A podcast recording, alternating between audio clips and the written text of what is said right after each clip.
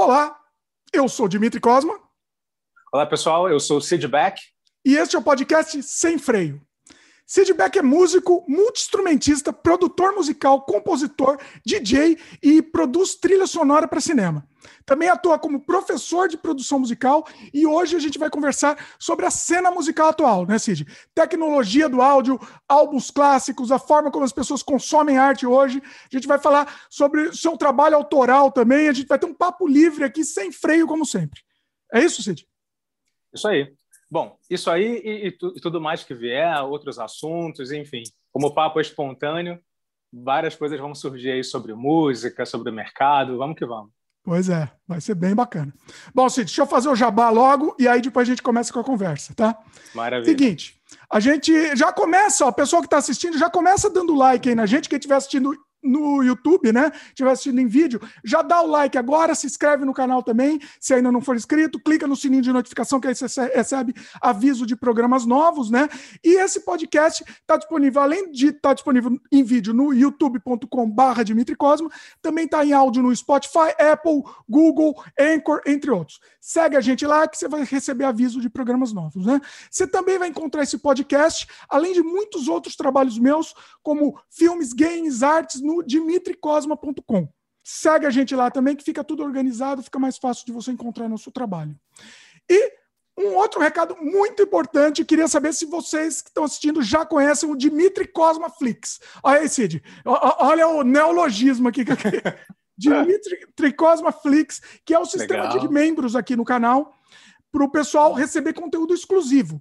Além do conteúdo aberto aqui do canal, que todo mundo recebe, você que for assinante vai poder receber um monte de coisa exclusiva só para vocês, como curtas-metragens que só vão poder estar disponíveis no sistema de membros. Você vai poder ver making-offs também do, dos nossos trabalhos. Tem, tem um, um making-off completo, um documentário completo do nosso longa-metragem. Tem um making-off do, do nosso primeiro curta-metragem VHS ainda. Assim. O, o, o, olha isso. Uau primeiro curta-metragem em VHS, então tem mais de duas horas de material, se for um túnel do tempo. Negócio incrível.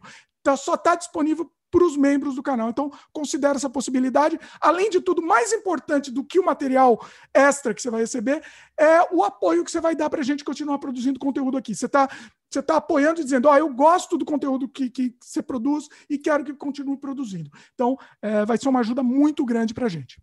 Cid, Faz seu jabá aí também. Aproveita, aproveita o momento de jabá ah, e vou, vou aproveitar também.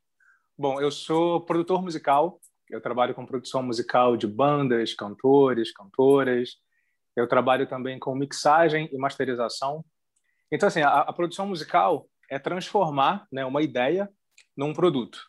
Ou seja, se você tem uma ideia musical, tem uma composição, voz e violão, enfim, eu transforma essa ideia num produto final que é uma música finalizada com arranjo bacana, é, com qualidade profissional que vai, é, isso resumindo bastante o processo, né? E o produto final é aquele que vai para os streaming, que vai para o Spotify, para o Deezer, Apple Music, enfim, com a, com a masterização profissional bem feita.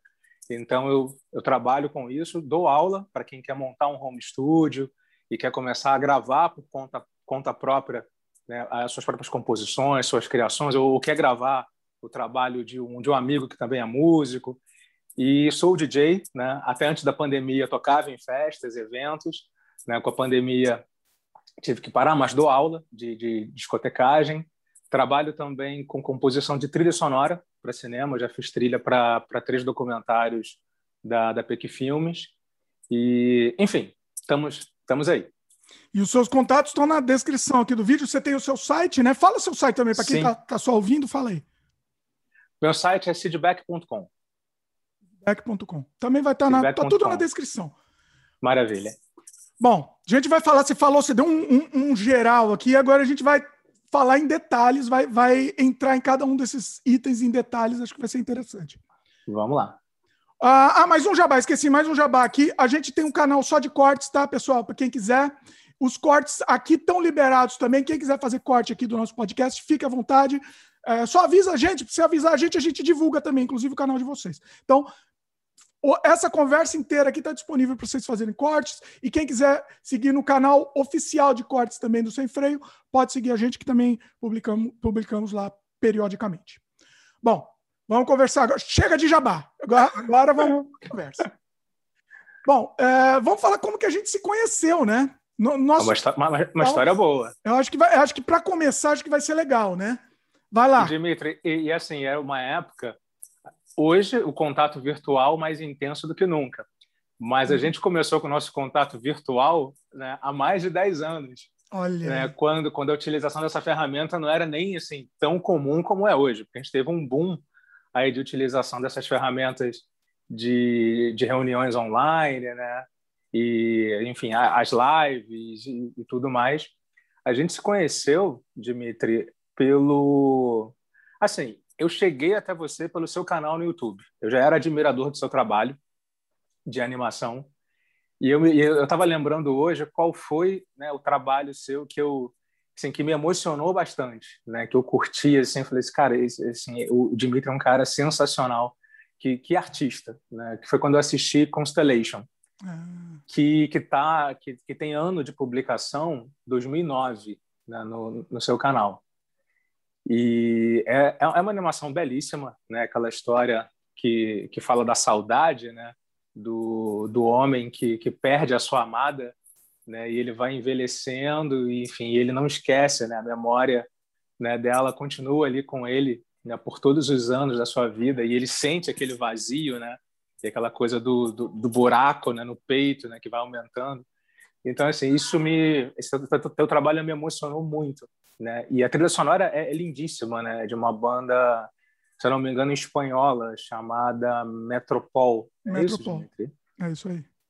Sensacional. E a trilha sonora, ela casa exatamente né, com o clima com o clima da animação. Achei, achei incrível. E, enfim, e aí a partir do, da animação eu comecei a procurar outras informações sobre você e, e vi outras animações. Eu acho que eu comecei a ver o seu trabalho na, no YouTube em 2011, né? E foi justamente uma época que eu estava gravando o primeiro álbum da, da minha banda, chamada Antífona.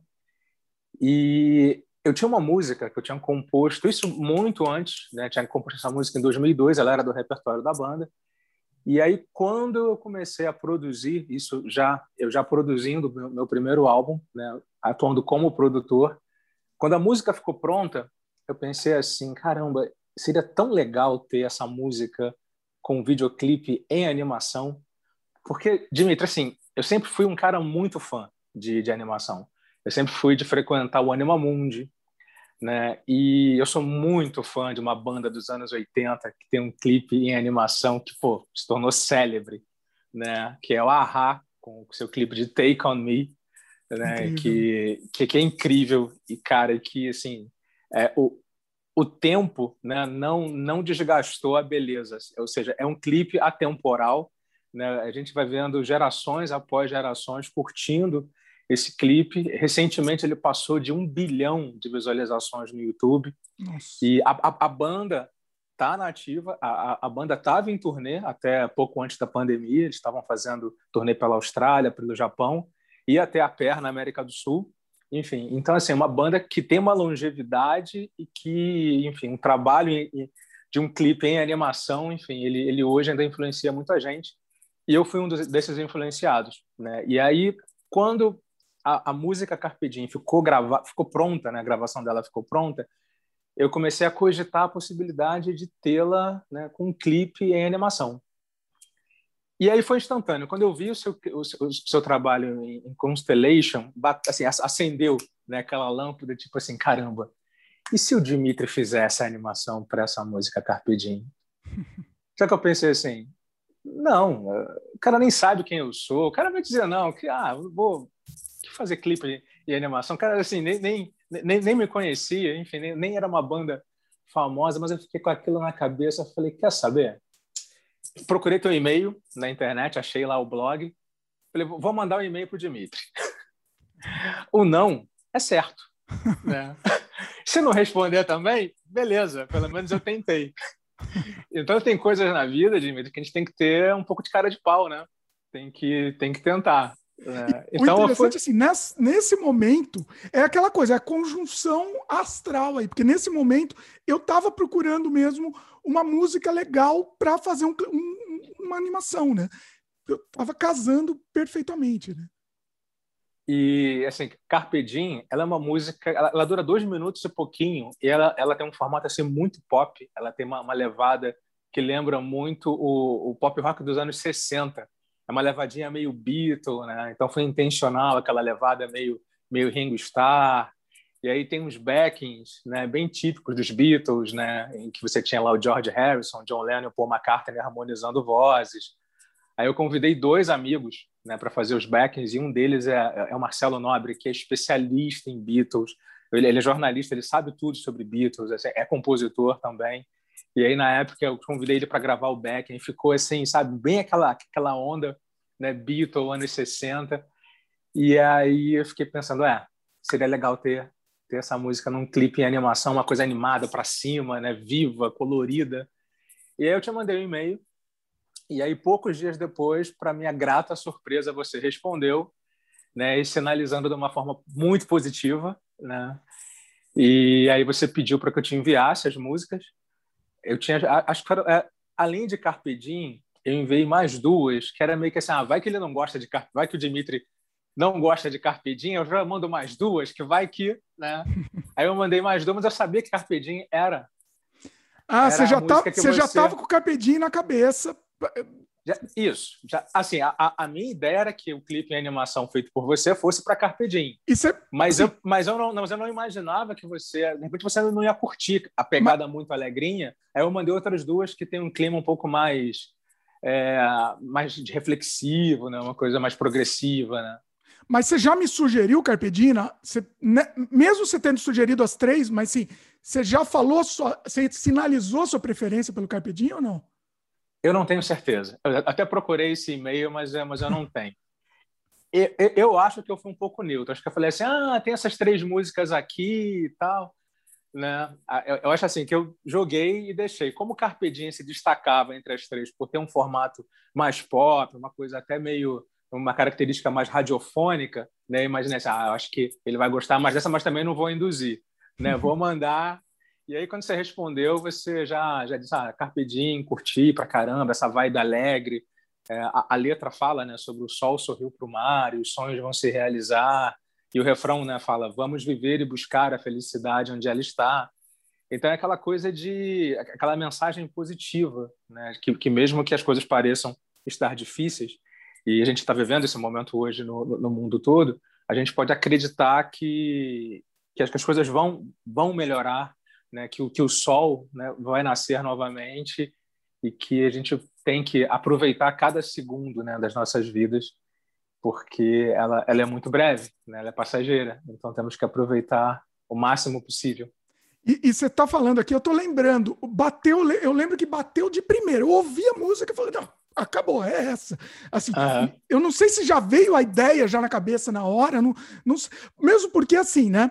O, o, meu trabalho geralmente costuma ser meio sombrio, né? Eu faço coisa meio sombria e eu acho que eu estava procurando uma coisa mais, mais leve mesmo para fazer. Uhum. E, e, assim, bateu na hora, assim. Foi, foi, uma coisa, foi um casamento, assim, na hora, né? Assim, funcionou bem. Assim.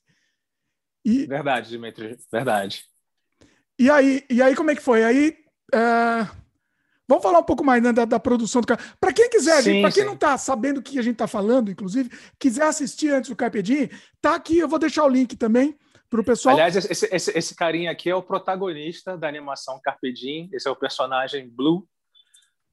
Exatamente, e ele, também. E ele, e, e ele divide né, a, o, o, o curta-metragem né, com a sua companheira de viagem, que é a Pink. Né? Aqui. Ah, Pink, olha a Pink. Olha a Pink aí. E os dois saem por uma viagem. É, é assim, eu. eu uma, uma, assim, uma, aventura né, de balão extraordinária. Ó, eu vou te falar. Hoje eu tive uma ideia, Cid. Depois, ó, daqui a pouco eu vou falar, só para deixar de teaser aí, para o pessoal ficar curioso. Eu tive uma ideia e eu quero falar pela primeira vez com você dessa ideia aqui, aqui, aqui no programa, inclusive. Eu quero ver o que você acha dessa ideia. Deixa eu até anotar minha ideia aqui para não esquecer. Anotar de falar minha ideia para não esquecer, tá? Vou, vou, vou anotar aqui, pra, logo, logo eu comento. Espera aí. É, o nosso, nosso papo é assim.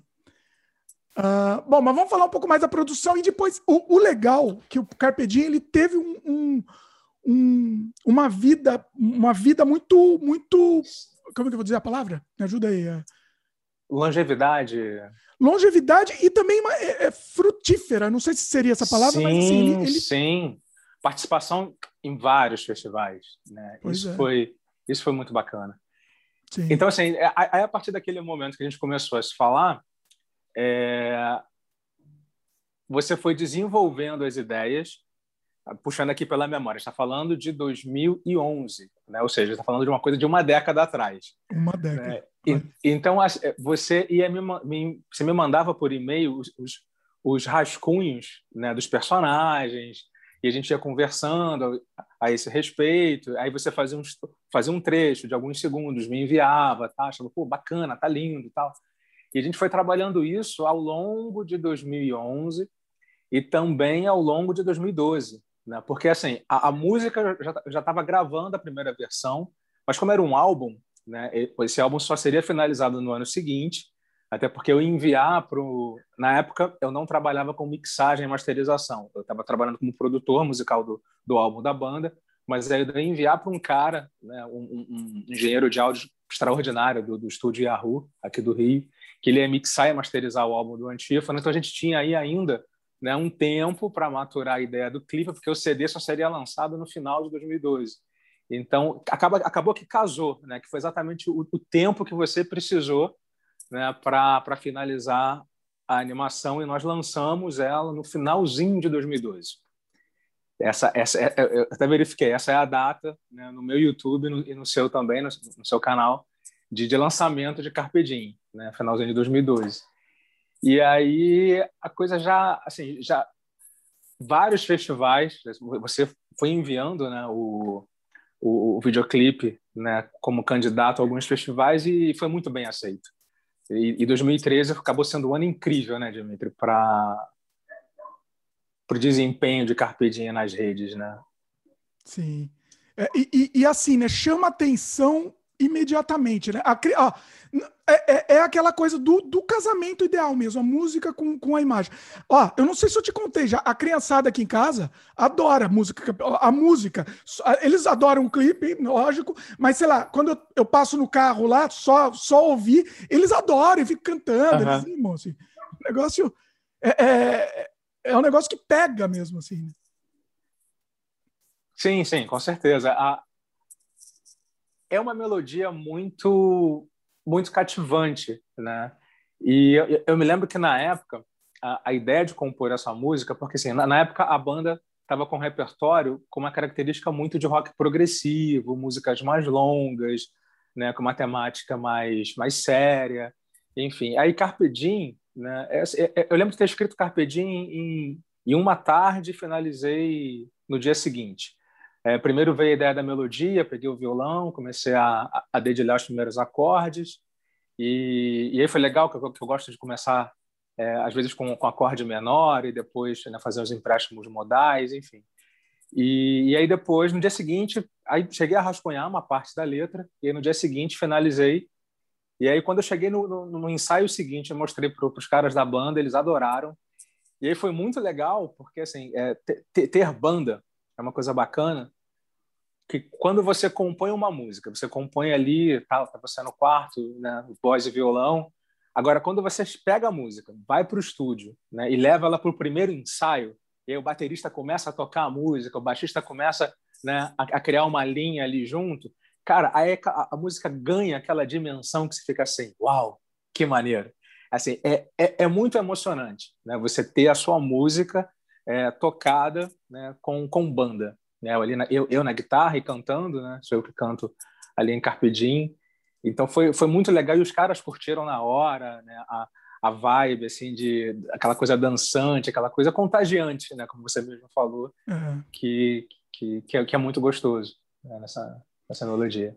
E ó, uma coisa eu não lembrava, tá? Eu fui olhar aqui no, no meu site oficial aqui, eu tenho, eu tento eu tento manter atualizado os históricos dos, dos curtas e participações de festival, festivais e tal. Carpe Diem, eu, eu caí para trás agora, confirmando, tá? Participou de 32 festivais, ele foi selecionado. Uhum. 32, é muito absurdo, assim. Ganhamos o Festival do Minuto, né? Com troféu, né? Ganhamos um troféu. Com troféu, com troféu. É. E, oh. e eu, tenho, eu, tenho, que te confessar, Dimitri, que uma das, uma das experiências mais emocionantes da minha vida foi assistir Carpe Diem no festival de filmes, no festival internacional de, de filmes curtíssimos no Centro Cultural Banco do Brasil aqui no Rio. Olha. Porque eu sempre fui frequentador do CCBB e, e também do Anima Mundi, e muitas edições do Anima Mundi né, foram abrigadas pelo pelo Centro Cultural Banco do Brasil. Então, assistir né, na, ali né, na, na, na mostra, né, você está ali sentado e você está vendo né, a, a animação rolando e, e, a minha música ali, cara, foi, foi emocionante, né? Porque eu sempre estive ali como público, né? Como fã, né? Vendo as mostras dos, dos, cineastas que eu, que eu sempre curti, vendo as mostras de animação. Então foi foi especial, né? E ir para o Centro Cultural Banco do Brasil e, e ver Carpedim ali na tela, né? Como um dos filmes da mostra foi foi incrível e e eu não eu mal fazia ideia que poucos meses depois, né? Teria né, a, a emoção máxima né, de ver Carpe Diem no Anima Mundi, Anima 2013. Né? Esse foi, acho que foi o. Foi, foi. Top, assim. E foi, foi na Fundição Progresso né, e, e foi muito legal. Que foi na mostra Olho Neles, e essa mostra era exibida era exibida todos os dias do festival. Né? Olho Neles ah. rolou todos os dias aqui no Rio e todos os dias em São Paulo. Olha. Então a gente teve presença aí, né, em todos os dias da, da, da edição 2013 do Anima Mundi. Isso foi, foi incrível. Eu convidei amigos, né, parentes. Claro, claro que eu fui vários dias, né, né para assistir lá, né, no, telão, Carpe Diem. Foi, foi uma coisa incrível. Assim, são, aquelas coisas da vida que você tem que aproveitar, que você tem que absorver aquilo, vivenciar e, e contar essa história, né? Porque é, é muito bacana. Ó, só para só registrar aqui também, né? Alguma, mais alguns que ele participou, né? Então você falou já festival, ele foi ele vencedor do Festival do Minuto, né? Como sim, sim. Sim. Eu vou falar alguns só, porque trinta e tantos é muita coisa. Uh, que mais? No MIS, você já falou, né? Uh, no MIS, mostra, mostra o Festival do Minuto, ele foi exibido no MIS também, numa outra mostra. Foi essa que você falou? Eu, falei do, outra. Então, eu falei do Filmes Curtíssimos, que filmes foi aqui no Curtíssimos Rio, também. No, tá no, CCBB. Tem uma que ele, ele foi exibido na Argentina, num festival lá de cortometrajes para niños, na Argentina. É, uma mostra de Cambuquira, Anima Mundi, Macaé, que mais? Bra é, Brasília, Baixada Animada também. Nossa, é muita coisa. Ele foi em muito lugar. No, no, Nordeste também foi exibido. Festival de Animação do Agreste. Ah, essa é legal. Ó, ó Ciri, essa, essa é legal. Não sei nem se você sabe todas essas. Ele foi exibido no metrô de Toronto. Uau! No Silent One Minute Film. Aí ele, aí ele participou do spotlight da programação dos meus trabalhos, né? uh, em 2013 também, no Toronto Urban Film Festival. Olha só. Que máximo. Eu, eu, nem vi isso, né? Porque eu não moro em Toronto, né? Eu moro do outro lado. Eu, só uhum. eu não vi isso. Um, e que mais? Na Paraíba, Bogotá, na Bolívia, mais uma na Argentina. Nossa, é, é, assim, é absurdo assim, a quantidade de festival. Foi premiado como melhor animação no, no Guarda Fantástico também. Um, que mais? Mais um na Argentina. A Argentina, pessoa da Argentina adorou. Olha essa, Cid, não sei se você sabe. Essa, essa é para cair também. No Paquistão. Uau!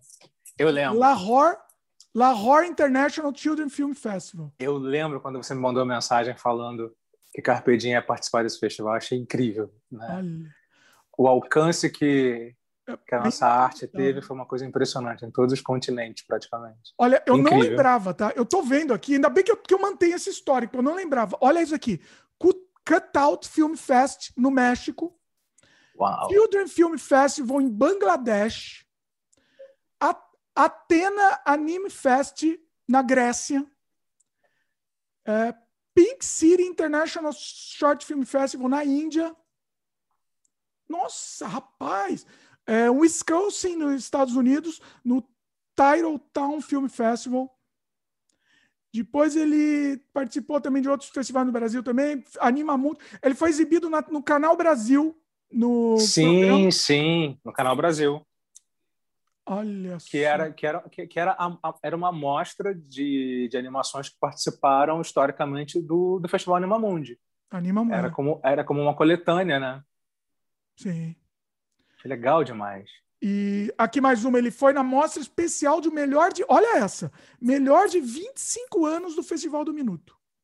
Uau. Nossa, olha. Que bacana. Nossa, eu até fiquei emocionado, porque eu não lembrava os, disso. Os, não os frutos foram. Eu não contei isso para de, de, convencido nada aqui, pessoal. Foi assim, eu não lembrava. Eu até, até é, fui rever isso e realmente é muito emocionante, né?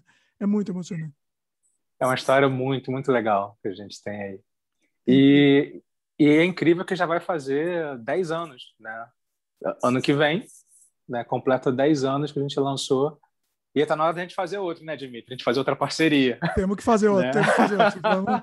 O, o, inclusive, uma coisa interessante. De 10 em 10 anos a gente faz um projeto junto. O seu estilo mudou nesses, nesses anos sim, todos. Sim, essa é uma metamorfose. e eu acho que isso vai, isso vai ser muito legal também, inclusive, pegar uma outra, outra pegada, né? Sem dúvida. Eu fui mais pro lance do eletrônico, lounge, uma coisa, né? Dei uma, meu estilo musical mudou um pouquinho.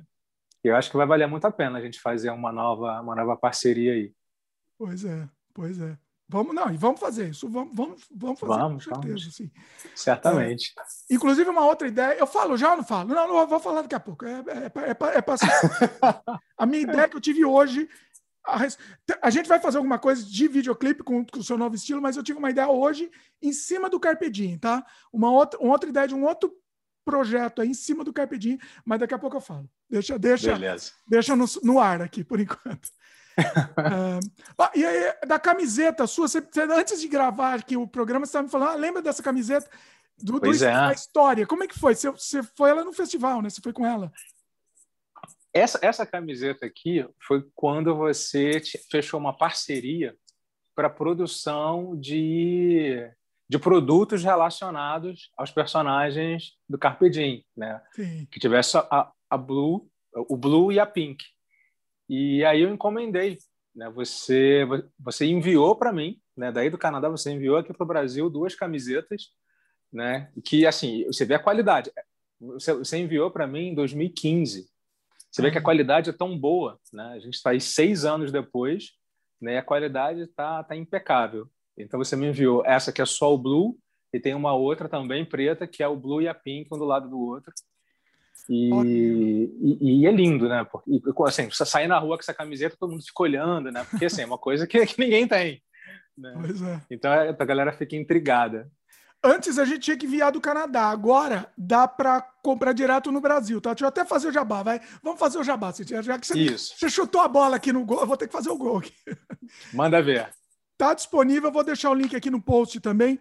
A gente tem a camiseta do Blue, tem a camiseta da Pink também, tem a camiseta infantil do, dos personagens também. Uh, eu não lembro se no, tem a camiseta dos dois. Se não tiver, a gente vai, vai ter que produzir também do, dos dois, que eu acho que é legal também ter essa opção. Fica bacana, fica bacana um do lado é. do outro, fica bem legal. É, porque eu sei que tem adulto, tem masculino, feminino e infantil de, de cada um dos personagens, né? Do Blue que é a camiseta aí do Cid, e tem da Pink também, ó. Menininho. Ah, que barato, que barato. E, e tá o link aí, envia para o Brasil, ou seja, é muito mais barato, assim, frete é muito mais barato, tudo fica muito mais sim, fácil. Sim, sim, sim. Pois é. Porque estava meio inviável, anteriormente estava meio inviável pelo frete, né, pela dificuldade e tal. É, Agora... e tem aquelas situações de cair, de, de cair na, na, Receita Federal, aí paga imposto, aí é. paga imposto também em cima do frete, enfim, é é muita burocracia, né? É, é pior, na verdade, muito. pior que o frete era a Receita Federal, que te taxava o dobro, né? Era uma, era uma... É, porque assim, só falar, tem aquela regra até abaixo de 50 dólares não é taxado, mas não é bem assim, não. Não, não, né? não adianta. Já, já, já comprei coisas no exterior, equipamento musical, né? Pedal, de efeitos de guitarra, menos de 50 dólares e, e era taxado, enfim. Pois é. Então, inviabiliza. É, não dá. Eu, eu acho também que até a própria caneca também está no. Ah, tá sim, confirmei aqui. Tá no site também, para quem quiser, a própria caneca do, do personagem. Tem dois lados aqui, é, é igual essa aqui, com, com, cada um personagem de um lado. Então tá feito o jabá. Foi um jabá, foi um jabá. eu acho que vale a pena. Pelo, pelo... Vale, claro que vale. Pois é. Ah, uma coisa assim. Ah, ah, então, ah, ah, e, e, então, continuando, continuando o jabá, ah. é, Carpe Diem está em todas a música Carpe Diem está em todas as plataformas de streaming. É, eu disponibilizei né, o álbum da, da banda da qual eu fazia parte, o Antífona, que é o álbum que tem Carpe Diem.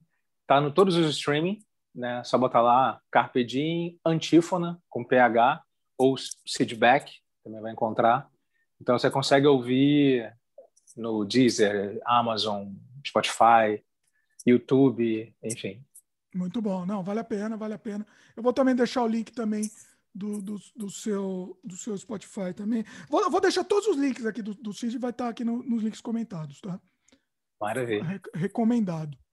É, que mais do Carpe Diem? Vamos, vamos já mudar de assunto? Vamos, que, a gente se empolga, né? O Carpe Diem a gente vamos, Você que sabe, se a gente pode mudar de assunto, depois volta para Carpe Diem. É, vamos a nossa conversa também é assim. Uma coisa interessante, né? O Carpe Diem é legal porque ele funciona como um curta-metragem, né? A gente, desde o começo, fez como um curta-metragem mesmo, uma história linear mesmo, é uma sim. história. Então a música acompanha mas é uma história, né? E eu acho muito difícil, assim, o, eu, eu não consigo ver as imagens e não associar com a música, né? É uma coisa que tá muito, tá muito grudado, assim.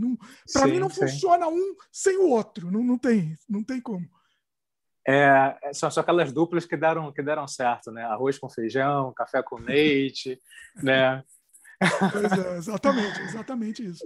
Tá, assim, e... não tem, não tem como. Pois é. E uma coisa legal sobre sobre Carpe Diem é que ela conseguiu agradar pessoas assim da de, de diversas faixas etárias, né? Porque porque assim, é, só fazendo uma, uma reflexão sobre os dias de hoje, a gente fez Carpe Diem há 10 anos. Então, assim, o mundo mudou muito né, na última década, né, Dimitri? Principalmente a forma de se consumir a, consumir a arte né? e também o comportamento né, das pessoas de se organizarem mais em nichos. Né? A gente hoje com os streaming, né, tanto de filme quanto de música, é, as pessoas podem né, é, consumir as músicas da, dos artistas que ela gosta e, e, esses artistas são famosos com seus canais no YouTube e tal, eles são famosos ali né, para o seu público. Então, às vezes, uma banda é muito famosa num nicho e uma outra pessoa nunca ouviu falar. E aquela banda tem uma série de tem milhões de seguidores. Né? Então, a coisa do streaming popularizou muito a coisa do acesso e, e pulverizou né, mais uhum. essa coisa do, do, gosto musical. Né? Hoje, o, se, o cara, se o cara só gosta de blues, ele vai lá no Spotify, tem tudo lá de blues, de jazz, enfim, não tem mais que comprar os discos. Se bem que o cara que é audiófilo gosta de comprar os discos. Enfim, é, mas há, há 10 anos a coisa era mais uniformizada, né? Então, assim, Carpe Diem né, agradou tanto crianças quanto pessoas mais idosas, né, que me falavam, me falavam assim, vou ter que ir para tocar, tô aqui dançando, né? Empurrei aqui a cadeira, tirei a mesa aqui da frente, tô aqui dançando, essa música é muito gostosa, botei no meu no meu celular, eu vou ouvindo, indo para o trabalho, voltando, essa música me faz bem, nessa né, coisa toda. Então, assim, é, agradou né, a, todos, a todas as religiões, idades, raças. E hum. isso é muito é, é muito bacana, né, quando a gente faz uma arte né, que, que cai no gosto né, de pessoas né, da mais, da mais, mais diversas características né, e personalidades e, e gostos musicais. É, é muito legal. E, e, foi isso mesmo, você falou, é uma música que você se sente bem, né? É, é uma coisa até é, tá, é, é, diferente, porque eu, geralmente eu, eu, faço muito trabalho de protesto, de, de, né, de, de crítica, alguma coisa. Esse, é, é, e esse daí, a música e, o, e, a, e, e, toda a animação e toda, tudo, tudo que envolve, né? É uma coisa que você, você termina se sentindo bem, né? É isso. Esse, é, é, um, é, uma, é uma coisa agradável, né? Uma coisa que flui, né? É, porque assim, acaba que são sentimentos universais, né? Todo mundo quer é, viver a vida na sua máxima plenitude. Né? Então, a, a letra, em resumo, fala disso, né? Do, do, do de, de, usando né, palavras simples, né, através de, de poesia, né, gente, é, eu, eu descrevi ali o quanto que a vida, ela, porque muitas vezes a gente complica um pouco a vida, né? E Só que a vida é, é, ela, ela tem que ser mais simples, a gente encarar é, de forma mais natural, mais espontânea, como algo que a gente tem que absorver com alegria. Né? Ou seja, você é, tem seus filhos, a sua esposa, a gente tem nossos amigos, e aproveitar a companhia deles, né? como se não houvesse amanhã, porque muitas vezes pode não ter o amanhã. E, e essa coisa da pandemia trouxe essa reflexão de uma, de uma forma muito contundente. Né? Exatamente. E, e, e, eu até falei sobre isso numa live que eu fiz para um canal de dois amigos, o, o Filhos Podcast, porque o meu último álbum, que é que é o Kiss Me Goodbye, que eu lancei no finalzinho de, de 2020, ele tem uma característica mais trilha sonora, né? porque desde 2015 eu fui para um trabalho mais instrumental, os dois, três primeiros mais eletrônicos, os dois primeiros mais eletrônicos, o segundo uma coisa de mistura de eletrônico com uma coisa mais orgânica de guitarras e baterias acústicas, e o quarto álbum, que é esse Kiss Me Goodbye, ele é uma coisa mais de orquestras, eu tocando pianos, assim, é uma coisa mais reflexiva, né? E, e, o próprio título, né, Kiss Me Goodbye, fala de despedida, né? E, e, o que a gente vivenciou, que tem vivenciado aí há, há um ano com a pandemia, é que as pessoas se foram, né, sem a chance de dizer adeus né? sem, sem a chance de, de, dar um último beijo na pessoa que, ama, que, nas pessoas que elas mais amavam. Então, assim, acaba né, no estalo. Né? Uma pandemia, um vírus, a pessoa está bem um dia e, e ela, ela é internada e a coisa se deteriora. Enfim, ela não está mais ali. Né? E só fica lembranças, boas lembranças.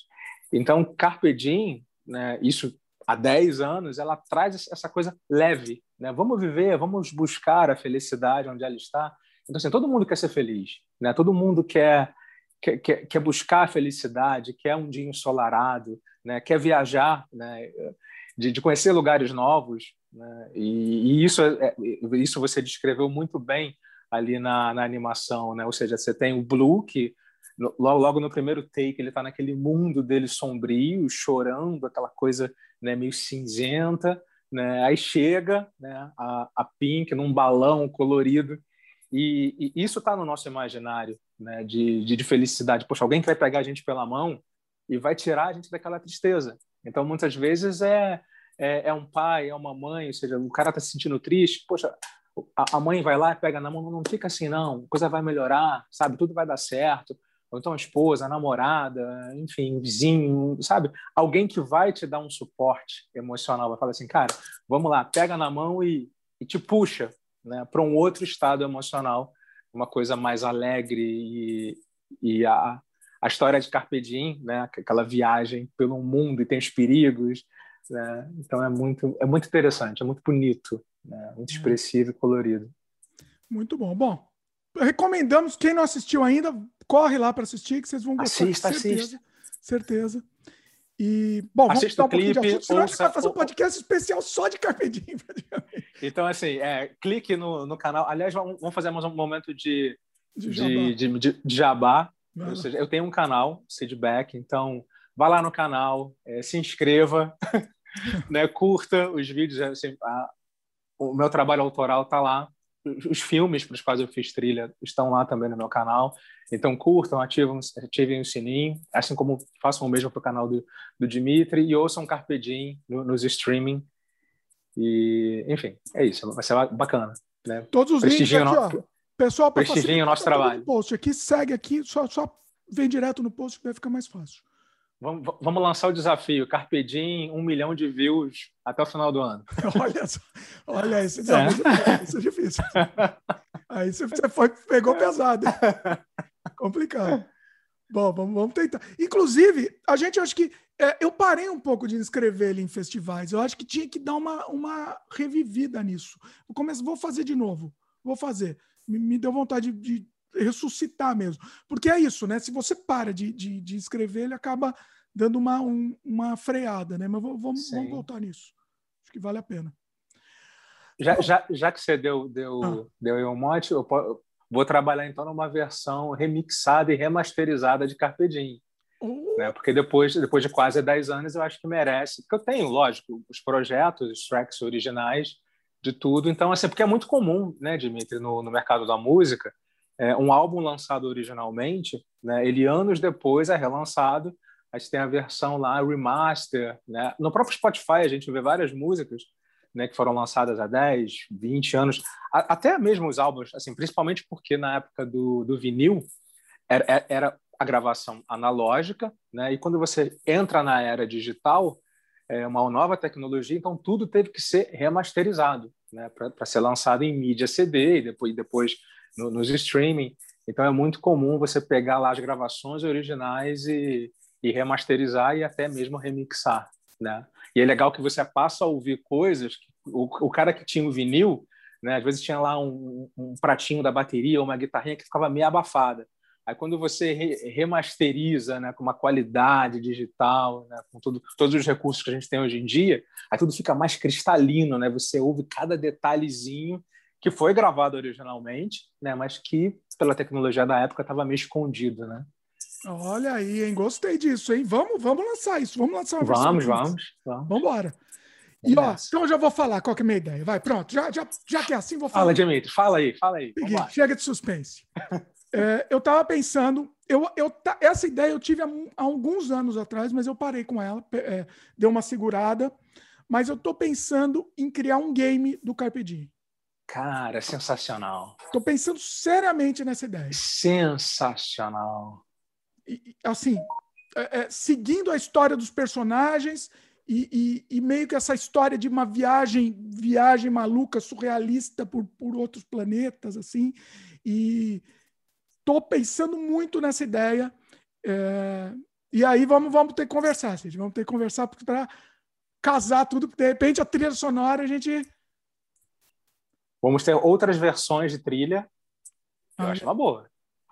E dá até para viajar mais. A gente pode pensar em viajar, viajar longe. Dá. Vamos pensar nisso. Gostei da ideia, Dimitri. Achei excelente. Porque os personagens são tão ricos, são tão bacanas esses personagens que eu queria, eu quero, eu quero fazer mais coisa com eles. Eu quero até fazer é, bonequinho deles. Quero, ah, entendeu? isso é legal. Figures. Isso, isso é legal. Nossa, é, assim, não dá, eles não, eles não podem ficar contidos só lá, eu acho. Eles têm que continuar, entendeu? Eles, eles são muito cativantes, Dimitri. Pois é. Assim, eu, eu adoraria ter bonequinhos deles e colocar em cima da minha mesa em que, em que eu trabalho com música. É, quando, quando eu. Enfim, isso antes da pandemia, quando eu estava tocando como DJ em pubs e eventos e tal, eu gostava. Sabe aqueles bonequinhos né, que tem as coleções de super-heróis? Aí eu tenho dois deles, né? Um é a Arlequina e o outro é o, é o Coringa. E aí eu botava na frente, né? montava a minha DDJ, né? O equipamento DJ, e aí botava esses dois bonequinhos na frente e sempre fizeram um maior sucesso, né? E, e essa coisa dos bonecos, a, a banda canadense, Rush, eles usavam os bonecos também no palco, então assim dá assim, deixa a coisa mais mais leve, né? Pois é. a, a, pessoa que está tá, tá vendo ali a apresentação, olha assim, ué, uns bonecos aqui, pô, que legal, pô, bacana. É. é. eu acho que eles precisam. O universo deles tem tanto, tanto detalhe, a gente pode ampliar esse universo, até Sim. musicalmente, musicalmente também, né? Que, Sim. Que tem muita possibilidade, né? Até não tem, só eles, né? Tem os personagens principais, né? Mas não só eles, até os personagens secundários, tal, os coadjuvantes, dá, eu acho que eles renderiam, renderiam mais coisa, né? Certamente. Tem, tem, tem aquele diretor no, no, no, final, né, que quando ele dá o corta, né, e, e aí aquilo ali meio que dá um nó na cabeça das pessoas, né? Será que era tudo, né, tudo encenado? O plot twist, é. né? Ele, para quem não sabe, vou falar para vocês segredo aqui. Né? É, foi, foi baseado no Luiz Buñuel, aquele diretor. Uau! Foi, foi, ele, é, visualmente, ele é parecido com o Luiz Buñuel, meu diretor favorito, assim. Então, foi uma, uma referência a ele, assim. Quem assistir vai, vai perceber os detalhes. É, ele também renderia um bonequinho, o, o diretor também, com certeza. Mas, mas vamos, eu estou amadurecendo mais essa ideia de como como pode, podemos portar para um jogo. Eu acho que dá, eu acho que a hora é agora. Eu cheguei sim, a fazer um, um, esqueleto de um jogo alguns anos atrás, mas era um outro engine, era uma, era uma coisa mais tecnicamente era mais complicado. Hoje em dia, a coisa está mais, mais factível. Eu acho que dá para lançar com mais qualidade e, e, e, e com menos, menos tempo de desenvolvimento. Não sou, bom, Bacana. Tempo, eu sempre acabo, eu acabo me, me complicando. Eu, ah, não, é só coisa rápida, aí vai, e vai. E vai anos para fazer, mas Eu acho que vai. Ah, vamos, vamos, vamos fazer sim, Dimitri. E, e, e, e, também pelo lado da, da música, vai ser muito tranquilo pegar temas né, da, da música original e botar uma orquestração, ou botar um sintetizador tipo de 8 bits, né? Ou então aumentar o um andamento numa parte de mais de, de ação, né? Eu acho que dá para a gente brincar bastante aí com, com os temas da música e, e enriquecer. Olha, vamos, vamos amadurecer. Eu acho que dá. Tá lançado. Pessoal tá ouvindo aqui no podcast primeira mão, tá lançada a ideia. E, e, vai sair. Vai, eu, eu, eu, vai, vai sair sim. Eu vou começar a fazer uns estudos, depois eu te mando, eu te mando, Cid, os estudos. Maravilha. Porque eu acho que vai, vai rolar, sim, vai ser, vai ser bem legal. E isso Certamente. vai servir, vai ser legal para ampliar o universo mesmo dos personagens, né? A gente vai consegue, consegue ampliar e criar mais, mais coisas em cima, porque é um universo que dá para fazer muito. É um universo surrealista, né? Então a gente pode fazer qualquer sim. coisa. Para quem não sabe a animação, eu misturei todas as técnicas possíveis, por todas: 2D, 3D, é, stop motion, é, que mais? É, papel, animação com papel, tudo, foi, foi tudo misturado, assim.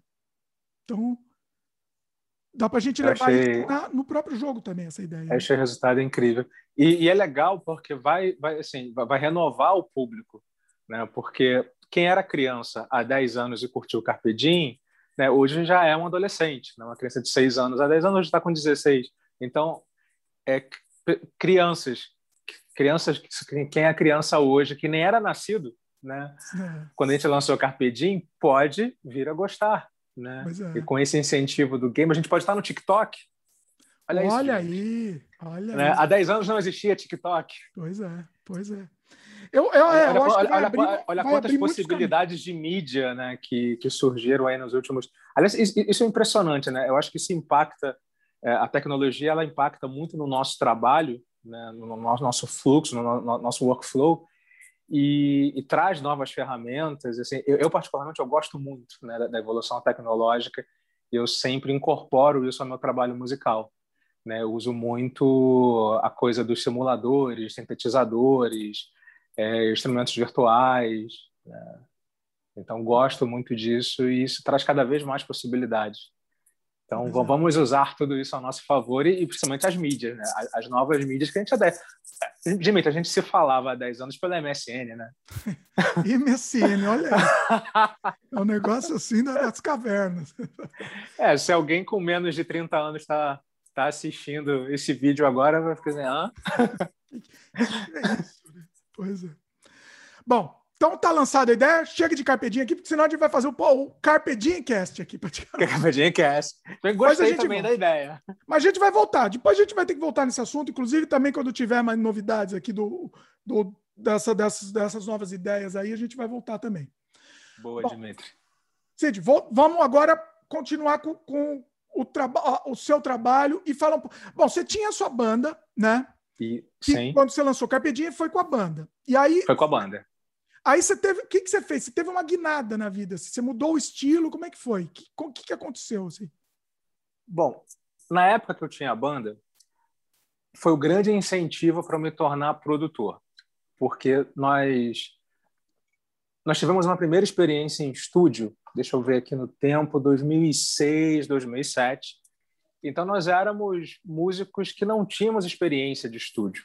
Né? A gente entrou no estúdio para gravar as nossas músicas, mas a gente não a gente, a gente não, fazia ideia né, que a gente pode tocar muito bem num contexto de apresentação ao vivo ou de ensaio, mas que não necessariamente o desempenho vai ser maravilhoso na gravação, no estúdio. São dois universos totalmente distintos. Uma coisa é uma coisa, outra coisa é outra coisa.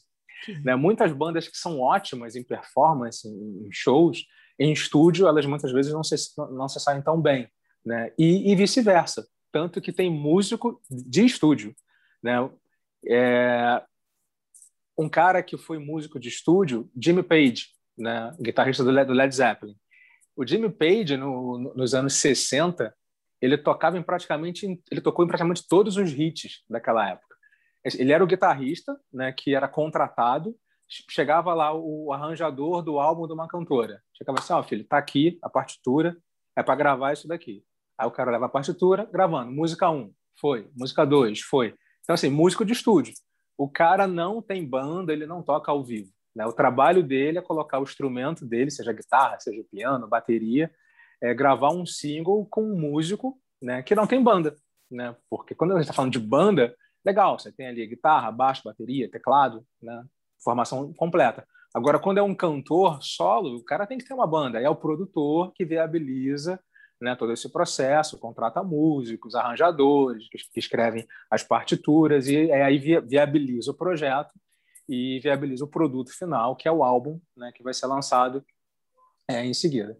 Então, assim, então a gente, é, nós éramos muito inexperientes, claro que foi um, um, um, um lance de aprendizado né, muito intenso, assim, ficou pronto, e quando eu ouvi, falei assim, caramba, não, não, não tá legal, né, não era isso, e cabia né, a, a cada um de nós a gente se especializar mais nos nossos instrumentos, mas para mim, né, acendeu aquela coisa assim, poxa, eu quero estudar mais desse processo de gravação.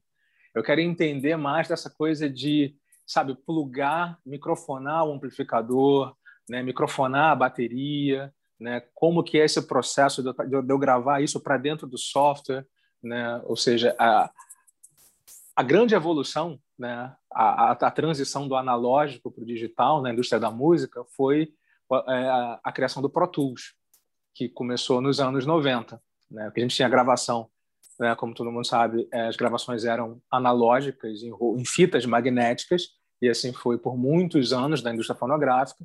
E aí, na virada dos anos 80 para os anos 90, né, a tecnologia chegou, né, e claro que quando a tecnologia chega, é, tem muita gente que resiste, né, que fala assim, não, isso daí não é legal, bom é fazer como a gente sempre fez.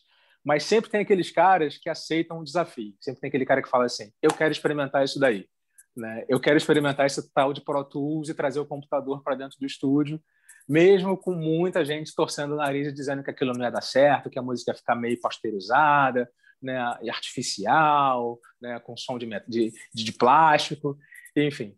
E aí a galera que apostou nisso uh, conseguiu excelentes resultados né, com, com esse software, o, o Pro Tools. E, a, a, assim, o, o, que, o que acabou sendo a grande virada né, para a aceitação do Pro Tools foi quando foi desenvolvida uma ferramenta que afinava a voz do cantor, que foi o Autotune, e que também Aí tem hoje a versão. Foi o grande, porque virou padrão né, você oferecer esse serviço. Então, quando o cara ia procurar um estúdio e ele sabia que ele oscilava, né, a, a, o desempenho né, vocal dele oscilava e que precisaria de ajustes, ele já perguntava: esse estúdio aí tem o Pro Tools? E já subentendia-se que tinha o autotune. Né? Aí se o produtor falava: tenho, pode vir. Pô, fechou. O cara falava: não, não tenho. Ah, muito obrigado, valeu, eu vou para o outro estúdio lá que, tá, que me oferece essa ferramenta. Porque a, as possibilidades, Dimitri, de edição né, que, que, que, que, se adquiriu a partir do Pro Tools, elas foram sensacionais. É, começava um take de bateria, né, metrônomo rolando, batera lá, gravando. Aí, poxa, estava tudo indo certinho. Quando chegou no segundo refrão, o cara deu aquela, aquela engasgada de gravar tudo de novo? Não. O cara vem gravando de um, de um tempinho antes e depois no computador edita aquilo. Ou então, dá para quantizar. Né? Se o cara quer deixar tudo no, no grid, né? no BPM, tudo, tudo, certinho, essas leves oscilações o cara pode depois acertar. Né? Ou, Isso, se está muito certinho, pode depois colocar um pouco, um pouco mais de, de swing, ou seja, depende do, do objetivo, mas você pode manipular né, o que foi gravado e corrigir ou usar artisticamente, né, porque então, não é só corretivo. Mas isso é, é manual, você tem que ir lá, não, não existe nada automático para fazer isso, tem? Hoje tem. Ah. tem. Quando, quando surgiu, não. Quando surgiu, o cara tinha que ir lá. É, quando você passava o autotune, por exemplo. Você pega a minha voz, por exemplo, em, em Carpe Diem. Lá cantando, hoje o sol sorriu para o mar. Aí, tipo, desafinou. Aí o cara, no software, ele consegue ver cada notinha de cada sílaba que eu cantei e aí, aquela nota daquela sílaba que eu cantei fora, ele vai lá com o mouse, arrasta e coloca ela no lugar certinho. Ou seja, a partir dessa, dessa evolução tecnológica, ninguém passou mais a cantar desafinado. Né? E aí a indústria passou a ter um novo padrão. Dali para trás, era até admissível você ter um disco em que o vocalista teve oscilações. Né? Mas aí, como era uma galera fera, e para gravar tinha que ser bom, né? não podia desafinar, porque era ali, né? não tem como corrigir. Então, você teve, teve, teve Michael Jackson, Freddie Mercury, Robert Plant, enfim, era gravado, não tinha como corrigir nada. Meu filho, vamos lá, canta aí, vamos nessa. Paul McCartney, John Lennon, enfim. Quando a gente traz. Um Falei, Dimitri. Você já viu? Tem umas gravações, eu já vi, acho que do Michael Jackson, algumas gravações dele sem nenhuma música por trás, só a voz. Uh -huh. É um negócio, é impressionante. É, impre... é impressionante. É impressionante. impressionante. É perfeito. Pois é. é absolutamente perfeito.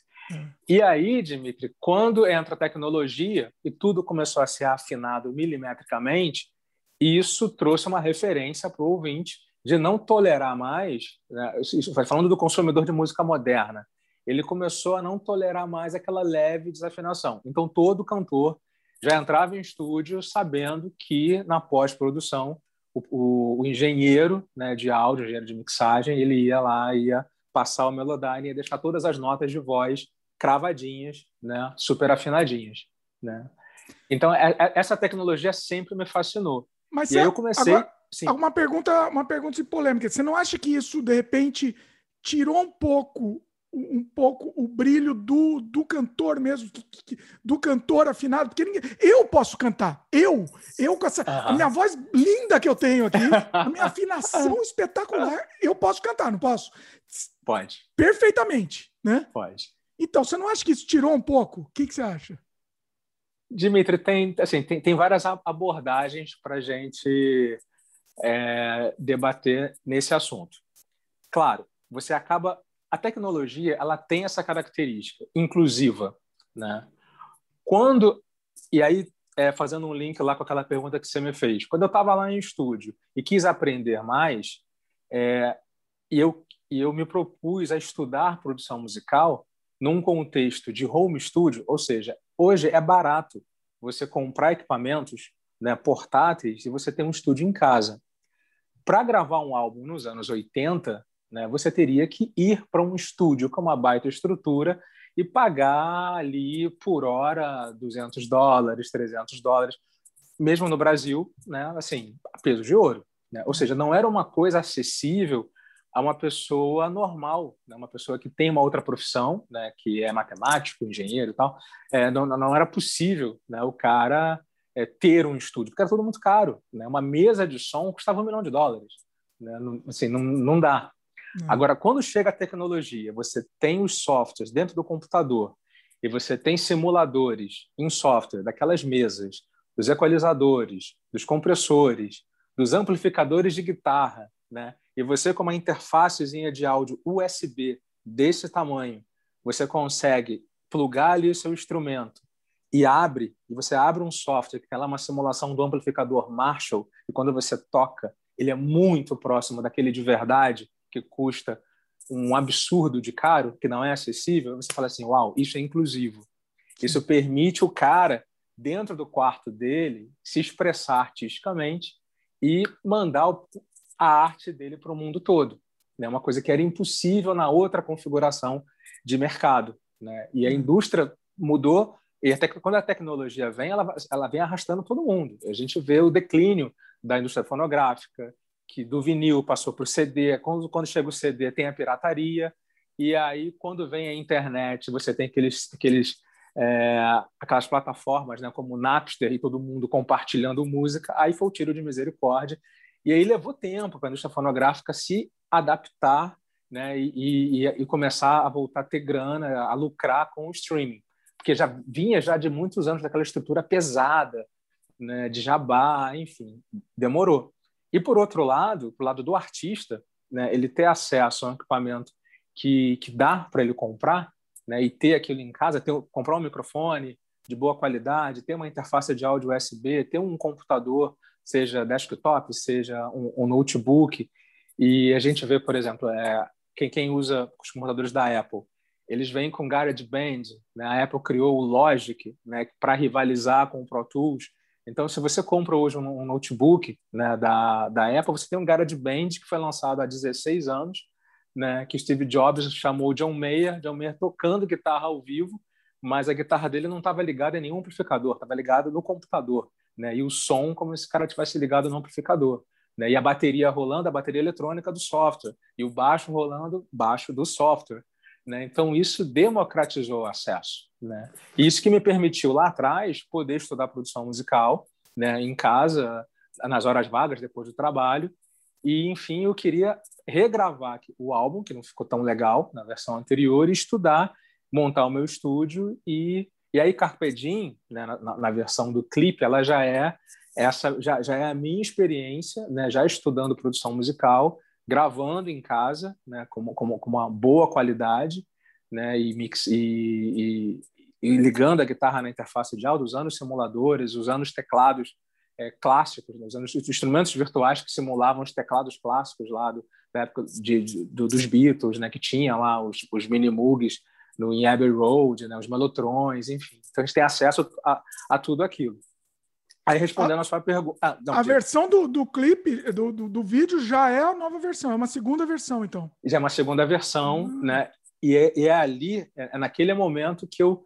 Assim, é, o álbum do Antífona, ele foi meu primeiro laboratório de produtor musical, né? Ah. Isso aí, isso em 2007, 2008, quando eu, quando eu comecei a estudar. 2012 a coisa já está bem mais amadurecida, né? E, e, e Carpe Diem é esse resultado. Né? E aí continuei estudando, me especializando, fazendo cursos presenciais, online. E aí a banda acabou. Né? Assim, a, a, a banda não, não acabou. Né? A gente deu, deu um tempo, a gente pode voltar né, sempre que quiser, mas as vidas das pessoas vão mudando. Né? As pessoas vão se dedicando a outros projetos, vão trabalhar em outra cidade, ou então acaba que entram em outros ritmos de vida que que não que não é, proporciona o tempo para ensaiar né, regularmente, ter, ter banda, de dá um trabalho. Né? Você tem que ensaiar com regularidade, né? você tem que estar sempre ali estudando as músicas. E aí... Um casamento casamento, né? Exatamente, exatamente. E é, é nesse momento que eu me volto mais para uma produção, já que eu, eu com um estúdio, tocando guitarra, violão, baixo, teclado, é, programando a bateria, falei assim, ah, acho que agora eu vou fazer o meu trabalho solo e, ao mesmo tempo, é o meu laboratório estético né, e musical sempre. Né? E eu posso experimentar as sonoridades que eu quiser. Né? Essa, essa liberdade é, é, um ponto positivo da tecnologia. Né? Eu não tenho uma gravadora né, que me obriga a fazer um trabalho no formato né, assim para o mercado. Eu abro o computador, pego minha guitarra, pego o violão, eu vou fazer ali o que eu quiser. Né? É, eu vou me expressar ali é, artisticamente da forma mais genuína. Né? E, e controlo todo o processo: gravação, edição, mixagem, masterização, streaming, e aí né, vai para o mundo. Né? E aí você foi mudando um pouco o estilo, né? Você foi indo mais para o eletrônico, né? Pois é, assim, eu sempre tive, Dimitri, é, influências musicais muito diversas. Eu, eu, comecei a ouvir música em casa, né? Minha mãe sempre foi uma uma compradora de, de discos de vinil, ou seja, tem uma coleção muito bacana.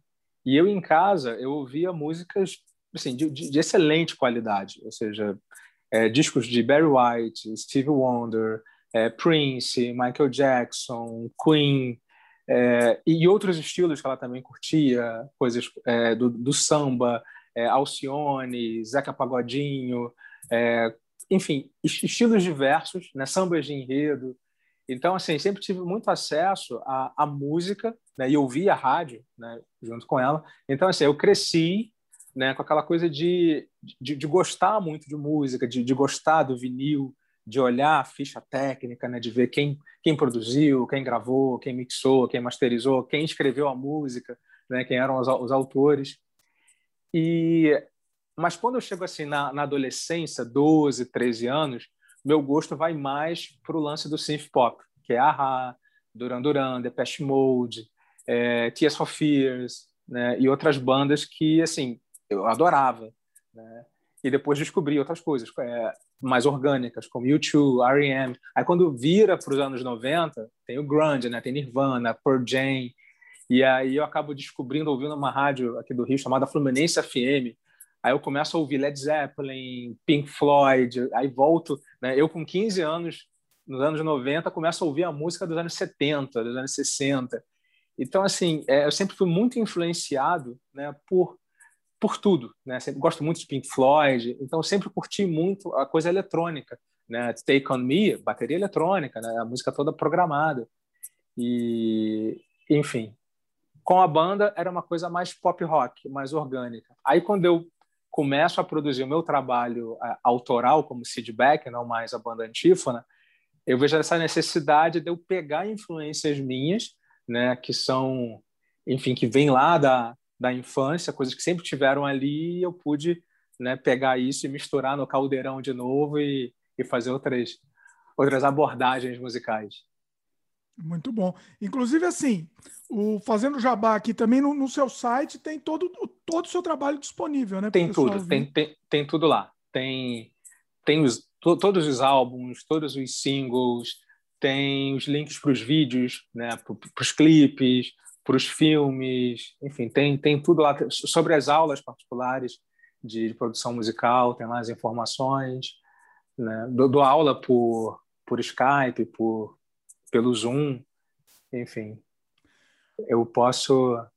Pode falar. Não, pode, pode falar. falar de mim. É. Não, é, tá, tá aqui no post, acho que vale a pena. Inclusive, vale a sim, pena conhecerem também a, o estilo novo. Assim. Como que você definiria? Eu não gosto muito de rótulo, mas para a gente rotular é, que, que, que, rótulo você daria? Olha, Dimitri, é assim, eu, eu, eu costumo. É, é, é muito difícil essa coisa de você rotular, é, porque a, a, necessidade de, de colocar numa caixinha, ela sempre foi uma coisa da mídia, né, é. dos jornalistas. Ou seja, o jornalista sempre teve que ter um estilo para poder escrever sobre a banda. Mas muitas vezes as bandas elas tinham um estilo musical que fugia daquela regra. Pô, é meio Beatle, mas é meio Pink Floyd, mas os caras são meio assim. Aí dá um nó na cabeça dos caras. Porque o cara que está fazendo a música, ele não está pensando assim, não, eu quero soar assim. Cara, vem de dentro. Tudo bem. Tem que concordar que tem gente que faz música como se fosse né, na, na calculadora. A Vou cartilha, um né? pouco... segue a cartilha. É, mas aí é uma coisa que é para vender mesmo, tá? o cara segue ali, mas enfim, a gente não está falando da coisa artística, né, é, genuína. Sim. Então, assim, o, o, cara ele não fica pensando. Assim, o, o cara ele, ele pega todas as referências dele. Se a gente pegar, por exemplo, uma banda que foi fundamental para a ampliação da minha formação musical ou, ou informação musical, o Led Zeppelin. Todo mundo vê fala do Led Zeppelin como uma grande banda de hard rock dos anos 70. Beleza, tá certo. Mas o Led Zeppelin, ele trouxe releituras do blues espetaculares, dos clássicos de, de Willie Dixon, por exemplo.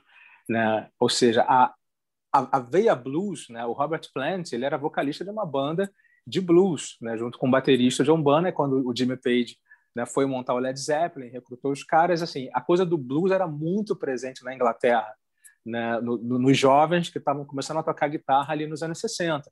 Aí, a safra de guitarristas que surgiu.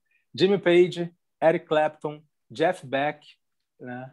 enfim, só, só fera. E, e, esses caras, eles compravam os, os discos, né, importavam dos Estados Unidos, quando chegava, botava na vitrola, ficava todo mundo ali, juntava na casa. Né? Os caras moravam um perto do outro, juntava ali na casa todo mundo ouvindo ali atentamente o vinil e ali, né, para depois tirar nota por nota e tocar as músicas né, do, dos grandes caras do blues.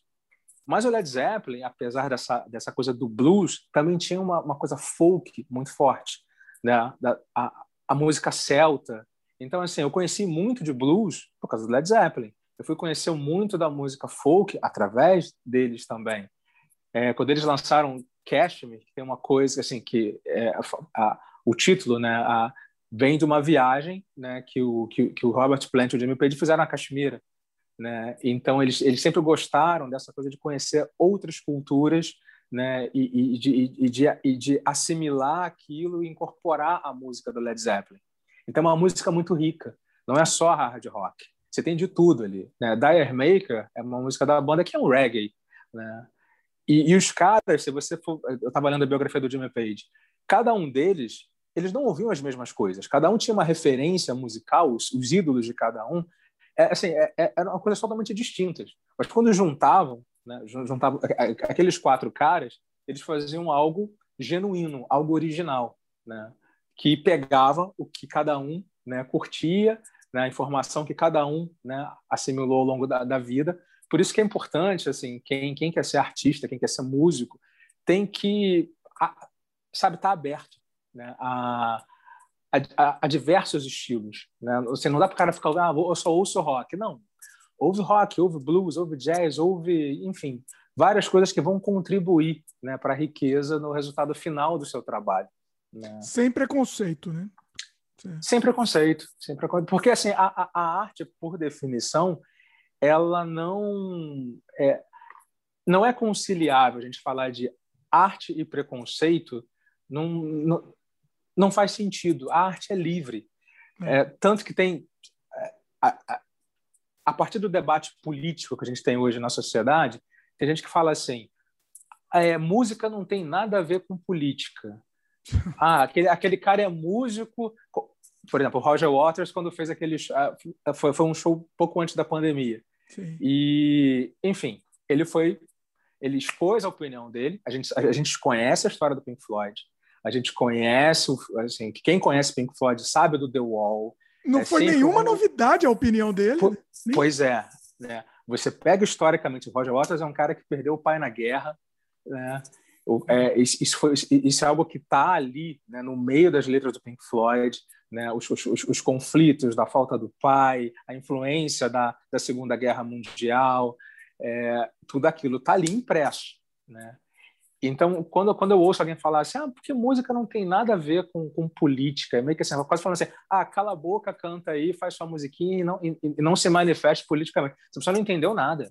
Não entendeu, né? exatamente. Música, arte também é. Toda arte política. tem a ver com política, de exatamente. Deve é isso que move a arte, inclusive. Né? Ex exatamente. Né? É, é, é, é a veia questionadora. Né? Para o cara ser artista, ele não pode ter uma ideia fixa, cristalizada, né? É, como, eu nasci assim, vou morrer assim. Não, o cara está sempre aberto, tem, tem que estar tá sempre é, disposto a se renovar, né? Como artista, por, por, por novas estéticas ou novas tecnologias, né? Porque senão, enfim, não não merece sequer o rótulo, né? De, de artista. De artista. Né? Então é, é, é, é sempre preconceito, sempre, sempre. Agora, em cima disso, né, muitas, muitas das nossas influências musicais, do nosso gosto, eu posso dizer por mim, eu quero saber de você. Assim, e, e acho que a grande maioria é assim, acho que principalmente quem não é músico, né? Quem não trabalha com música especificamente. Vem da minha, da minha infância e da minha adolescência. O que eu consumi uhum. naquela época, eu continuo ouvindo hoje. Aí eu velho agora, eu não consigo. Uhum. Ah, vem um negócio novo, ah, legal, gostei disso. Legal, achei bom. Mas quando eu vou ouvir, eu vou de novo nos velhos, porque. Então, e, e, continua. Assim, é, é, um ciclo sem fim. Ou o dia da marmota lá, né? Sabe aquele do filme? Né? Você repete só as mesmas músicas que você escuta. Assim. Comigo, é, assim, como, é, como é que é? Faz sentido isso com você? Como é que é? Você consegue se livrar um pouco disso ou não? Sempre acaba voltando? Dimitri, isso que você falou tem fundamento científico. A, hum. a, além de músico produtor, eu, eu, eu sou estatístico. Né? Hum. Né? Eu sou graduado em estatística e, enfim, a matemática faz parte da minha vida. Né? Eu também trabalho né, numa empresa pública como, como analista de dados, né? E... Olha, tem tudo a ver.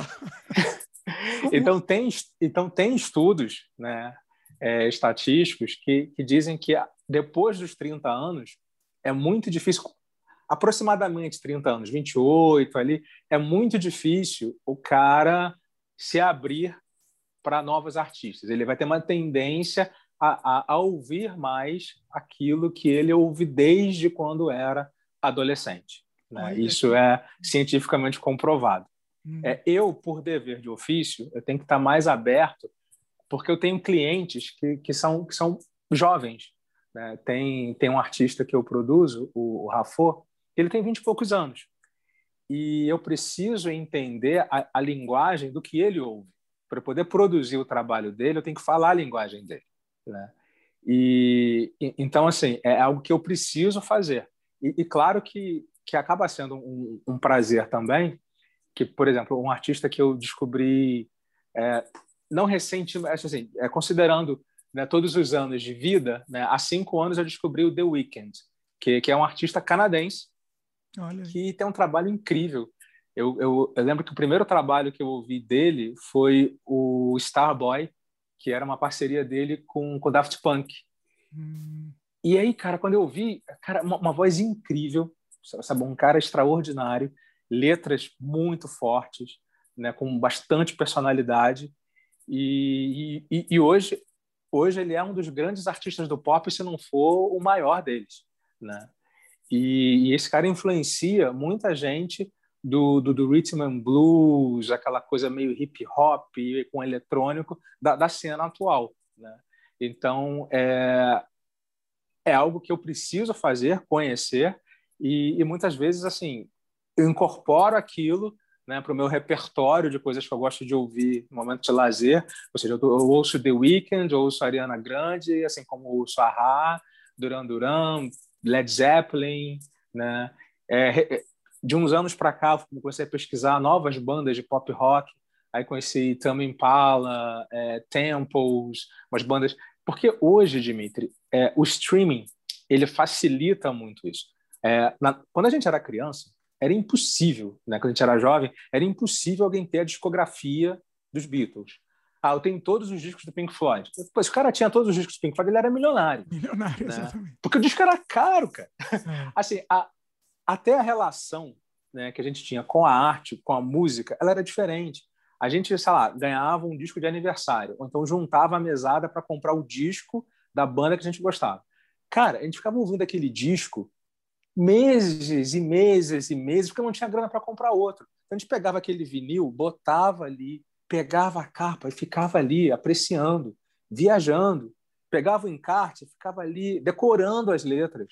Né? Mesmo, mesmo se, se você não gostou de primeira, você ia meio que se forçar uh -huh. daquilo. Né? Sim, sim. E muitos álbuns, né, assim como muitas, é, muitas expressões artísticas, você não entende de primeira.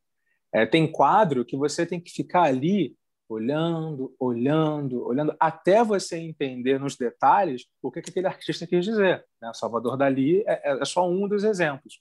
Então, tem álbuns é, como. É, um, um, grande exemplo, um, o primeiro álbum do YouTube nos anos 90, chamado Arton Baby.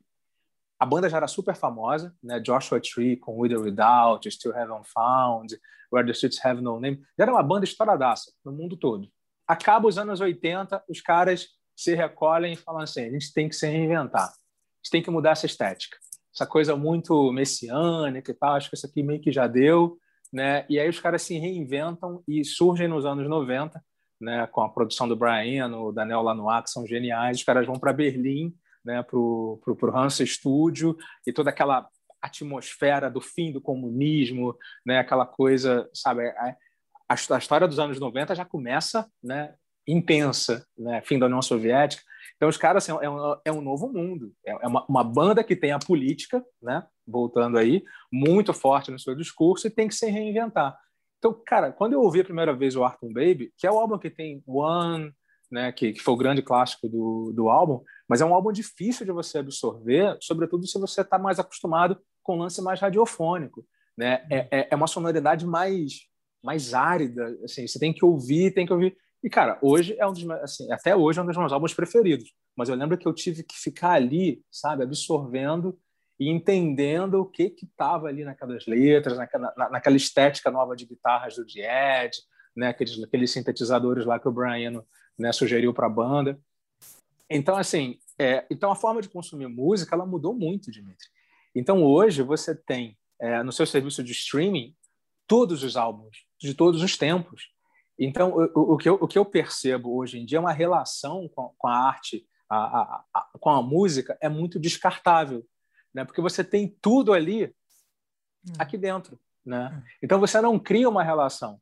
Então, assim, o cara começa a ouvir uma música, ele pula. Ele começa a ouvir uma outra música, ele pula. Eu estava vendo uma entrevista do Samuel Rosa, muito interessante, que assim, é, é, é muito engraçado. Ele estava é, dando carona Ele estava levando a filha e amigas da filha para uma festa. Ele estava de motorista e ouvindo o que as meninas estavam ouvindo nos celulares, né, num, em algum serviço de streaming. E aí ele começou a observar o seguinte: começava a tocar uma música, depois de 30 segundos elas pulavam para outra. E pulavam para outra. Até que teve uma hora que ele não aguentou e perguntou: meninas, vocês hoje em dia vocês não ouvem mais a música inteira, não? Aí elas: não. A gente ouve um pedacinho e já pula para outra. Nossa. Aí fica assim: caramba. É uma coisa, é uma coisa meio esquizofrênica, né? Isso daí. Não, não sei, é. é muito estranho. É muito estranho. É banalização mesmo, é isso. É isso. É, assim, eu pessoalmente acabo. Eu adorei. Olha essa banda nova, adorei, espetacular. Beleza, eu ouvi uma vez. Eu não vou nem lembrar de ouvir de novo, entendeu? Porque você tem muito, muito acesso. É isso, é a facilidade, né? Sim, sim. Você, você não cria uma, uma identificação. Aquilo acaba não se tornando uma referência estética sua, né? É. Porque tem tanta diversidade, né? Que, que, que você ninguém se detém até porque a forma de consumir música mudou. Antigamente era quase que um ritual. Né? Um cara que comprava um disco do Queen, é, quando os amigos dele sabiam disso, vamos, vamos todos para casa né? do cara que comprou o disco, e aí todo mundo sentava ali, numa coisa né, quase que, que religiosa, botava o disco de vinil e começava a tocar a primeira todo mundo ali reverenciando. Assim, ninguém pegava uma revista para ler, ninguém fica, ligava a televisão, não, era sentado ouvindo música. Para, é, exatamente. acabou. Era, né, curtindo a música. E os caras sabiam a hora de entrar o solo. Tanto que quando você vê cenas do Rock em Rio, nos primeiros Rock em Rio, o cara tá lá fazendo air guitar, né, fazendo lá a movimentação igual o cara que tá fazendo solo de verdade, né? Então, os caras vibravam com determinados pontos da música, falavam, pô, agora vai entrar aquela virada, agora é agora, pô, essa parte é muito boa e tal. Né? Tinha aquela coisa de curtir né, cada pedacinho da música, né, cada faixa do disco. Né? Isso, isso mudou. Né? É pior? Não sei. Assim, tem, tem coisas que não são é, para gente. Né? É, é, é como falar assim: ah, você gosta da artista tal? Eu vou dizer, cara, não é para mim. Mas para o público que ela se propõe a atingir, beleza, tá dando certo. Né? Eu gosto? Não. Eu ouço? Vou ouvir com sentido profissional, né, para entender o que está sendo feito na, na, no cenário atual. Né, mas não vai para o meu né, para o meu hall de músicas preferidas. Mas se um cliente disser assim, olha, eu quero uma música que você use um sintetizador, que você use uma batida eletrônica parecida ou igual da música da fulana, você consegue? Sim, consigo. Né? Sim, você tem a referência, né? É. A referência. Né? Sim. Mas, mas, mas, mas, como produto, como conceito estético, é, muitas vezes não é o que eu, o que eu gosto, né? o, que, o que me faz ficar emocionada. Né? Mas fala, seja sincero, quando você vai escolher, a, assim, vou só ouvir música aqui para relaxar, você acaba indo para os velhos também. Sim, sim, sim. Ah, hoje, hoje mesmo, né, durante o dia eu estava ouvindo Depeche Mode. Eu estava uhum. ouvindo, né, o Depeche Mode é uma banda dos anos 80, né, mas que também né, teve grande sucesso nos anos 90, anos 2000. Mas eu tava, mas eu estou ouvindo a banda que é, né, da época que eu era que eu era mais jovem, né? E... Mas, mas, mas, por outro lado, o dia desse eu estava ouvindo The Weeknd, né, que que tem álbuns muito legais, né, e que e, e, e que mexem comigo, né? The Weeknd é um cara que eu acho que tá, ele fez 30 anos esse ano, no final do ano passado, né? e que lançou o último álbum dele, ele tem muito esse lance das referências dos anos 80. Né? Uhum. Tem, tem, uma música lá que você, você ouve, você vê que o riffzinho de teclado ele é o mesmo teclado né, que foi usado na gravação de Take On Me, né? o teclado da, da Yamaha chamada, de, chamada DX7. Né? Ou seja, ela, assim, não é um plágio, veja bem, mas é uma música feita numa vibe né, anos 80. O, e, e, isso é interessante porque os anos 80 eles influenciaram, têm influenciado vários artistas novos. É, assim como para gente, é, para um músico dos anos 90, era legal se espelhar nos anos 70 ou nos anos 60, né? a, a garotada de hoje também quer aquela sonoridade anos 80. Né? E quer emular... volta 20 anos, né? Isso. E aí, com a tecnologia dos instrumentos virtuais, você consegue ter no computador Aí você liga um teclado de verdade, mas, mas o cérebro que está no software, ele é, é, como se você tivesse o teclado clássico usado nos anos 80 dentro do seu computador e você consegue a mesma sonoridade. Né? Hum, e assim como para as baterias eletrônicas, que, que a Roland tinha aqueles modelos TR-909, TR-808, que eram aparelhinhos, né? que, que assim que estão presentes em todas as músicas de, de, de música eletrônica e, e, e synth pop dos anos 80. Né? É um aparelhinho que o cara né, ia programando ali a bateria, aí bota para placa. Né? Tava, tava ali. Tem e hoje você tem esse, né? é. isso. E hoje esses aparelhos eles foram emulados para dentro do computador. Você tem tudo isso num software como GarageBand, né? É, e Logic da Apple, é, Ableton Live, enfim. A, a, quantidade de produtos que tem hoje no mercado é, é absurda. Tanto originais e pagos, que são caros, quanto também gratuitos ou seja, tem para todos os bolsos, para todos os, enfim, todos os propósitos. Então, hoje a tecnologia é um grande é, fator de inclusão, né, de você ter um garoto fazendo música é, com seu notebook, então, o cara está sentado no sofá, né, com o notebook no colo, com fonezinho, fazendo música. Né? A, tem, tem uma artista chamada Billie Eilish, né, que, enfim, tem ganho, tem ganho prêmios atrás de prêmios, que ela produziu o álbum com o irmão dela né, com, com computador, tudo gravado em casa. Né? Uhum. Ou seja, a, a, gente hoje já tem né, trabalhos sendo premiados com Grammy que foram feitos em âmbito de home studio. Né? E aí você vai dizer assim, mas não tem, mas aqueles estúdios grandes e tal, e aí? Também tem espaço para eles, também tem mercado para eles. Né? Mas a gente tem a tecnologia proporcionando pessoas que há 20 anos não seriam músicos, não seriam produtores, mas que hoje podem ser, que a tecnologia trouxe essa possibilidade. Aproveitando o assunto, você falou de software gratuito, né? O que, que, que, você sugere aí? De repente, para quem, quem quer começar a brincar, a mexer, o que, que você sugere aí de software gratuito? Ah, um, um deles que é bem legal é, assim, a primeira coisa é que o, os softwares que são caros, que são pagos, eles sempre oferecem uma versão trial. Né? Hum que o que varia vai ser o, o, tempo. Alguns oferecem por duas semanas, outros por um mês, outros por três meses. Né? Eu hoje as principais ferramentas que eu uso são o Logic Pro, que é, que é da, da Apple, e o Ableton Live, né? que é de uma empresa alemã chamada chamada Ableton. Mas a gente tem também o Reaper, né? que assim ele não é gratuito, mas você pode usar durante um tempo bastante prolongado e ele você pode pagar um preço assim bem é, é, é, é acessível, né? não é uma coisa absurda. Um outro que é totalmente gratuito é um da da Cakewalk, né? que, que, que é muito bom. Depois eu posso até deixar deixar os links aqui. Legal. É, tem uns que são online, você não precisa, você não precisa nem instalar o software. Né? Hum. É, o, o BandLab, né, que é também da empresa Cakewalk, você carrega ele né, pelo seu navegador de internet, pelo Google Chrome, né, que seja ou, ou Firefox ou qualquer outro, e você consegue montar os multitracks. E se você tiver uma interface de áudio ou microfone, você grava ali e a, e a, gravação do track ela aparece no seu navegador. Você nem precisa ter, ter o software. Né? Hum. Então, o Reaper, né, Cakewalk são, são boas opções.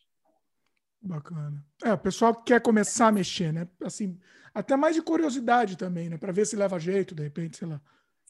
Eu, eu tenho um material né, em PDF que eu sempre forneci para os meus alunos, que é uma listagem com todos os softwares gratuitos, né? E aí, quem tiver interesse, né, quem estiver quem tiver assistindo aqui a entrevista tiver interesse, faz contato comigo. Né? Vou ter o maior prazer. Pode me mandar direct no, no, no Instagram, enfim, pode deixar meu contato de WhatsApp e, e eu envio esse PDF com as sugestões de, de software gratuitos para quem, quem fizer contato. Tá? Eu, não, eu não vou deixar seu WhatsApp, porque aí o pessoal, aí o pessoal fica, fica abusa. Então, vou, vou deixar o Instagram, vou deixar os outros contatos Isso. aí. Aí, se quiser, você passa, de você, você, passa por fora. É, porque, assim, uma, uma questão que eu, assim, eu sempre desencorajo é, fortemente Hum. O, o, aluno ou alguém que me pede né, uma, uma, consultoria, um conselho que seja, eu sempre des desencorajo que use software pirata, né? Hum. Porque a, acaba que culturalmente, né, é, em alguns países, isso ainda é muito natural né? mas é, é, é, é cultural. Eu, eu acho que, que é, é, é meu papel né, como, como alguém que está é, conduzindo aquela pessoa pelos caminhos da, da, produção musical, da criação, de também é, pensar com responsabilidade e respeitar, acima de tudo, o direito autoral, né? o, o direito de, de, de criação. Porque uma pergunta que eu posso perguntar assim para o aluno, cara, quando você fizer uma música extraordinária e lançar, você não vai querer, e, se, e, e ela estourar, você não vai querer receber os dividendos, né? Você, é, o cara investiu em aula de canto, ele investiu em professor de guitarra, investiu em instrumento, investiu numa série de coisas. Quando a música fica pronta, ele vai querer, né? É, que, que, que, que os pagamentos, né, que os resultados né, oriundos daquela criação sejam né, devidamente pagos. Então, nada mais natural né, que a gente pague por um software. A gente gostou, usou o trial, gostou? Beleza, compre a ferramenta, porque hoje é, é, é tudo tão acessível. Né? E você consegue fazer hoje gravação profissional de alto nível, né, utilizando apenas softwares gratuitos. Né? Não precisa é, apelar para a pirataria dos softwares que são mais famosos, né? ou seja, você pode trabalhar de acordo com as condições, até, até por uma questão de responsabilidade. É, você usa um software que alguns, alguns chamam de alternativo, você está trabalhando, o cara já está ganhando dinheiro fazendo projeto para um cliente. Um belo dia, o cara, o cara gravou né, a banda, um artista no dia anterior.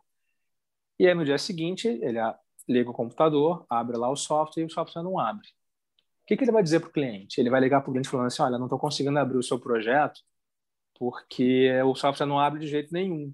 Porque eu sou pirata, Aí, que eu pirateei o software. É, a, a, alguém pode falar assim, pô, liga então para assistência técnica, para o suporte. Né? Toda fabricante de software tem um suporte. Aí como é o cara vai ligar para o suporte se ele não tem a licença? Está tudo errado. Né? É. É. E aí você compromete o trabalho, assim, entre outras né, consequências, né, essa é uma delas, como é que você vai dizer para o seu cliente que você não consegue mais abrir o projeto dele? Aí, digamos que o, que o, que o, o cliente ele pagou um pianista para tocar naquele dia, né? E você perdeu a gravação daquele pianista e o cara não tem nem data e nem o cara tem dinheiro de novo para pagar aquele pianista que participou daquela gravação ali de duas horas, né? Ou então o cara não tem mais tempo, né, de ir para o estúdio gravar aquilo. Enfim, é, é, é muita responsabilidade. Né? Quando a gente fala de música, de criação, a gente está lidando com algo que vem de dentro. Assim, é, é, é como se fosse um filho para o cara, né? o projeto dele, a, a música dele. É, a gente que trabalha com produção musical tem que ter, é, tem que ter esse tato. Né? A gente está lidando com algo que, com, com psicologia, está lidando com o ser humano, né? que tem as suas inseguranças, que tem enfim, seus, seus, seus momentos de, de ah, puxa, tá, ficou bom mesmo? É isso mesmo? Ah, olha, eu quero seguir mais esse caminho. Aí você aconselha, ah, tal a gente pegar né, essa outra via, né?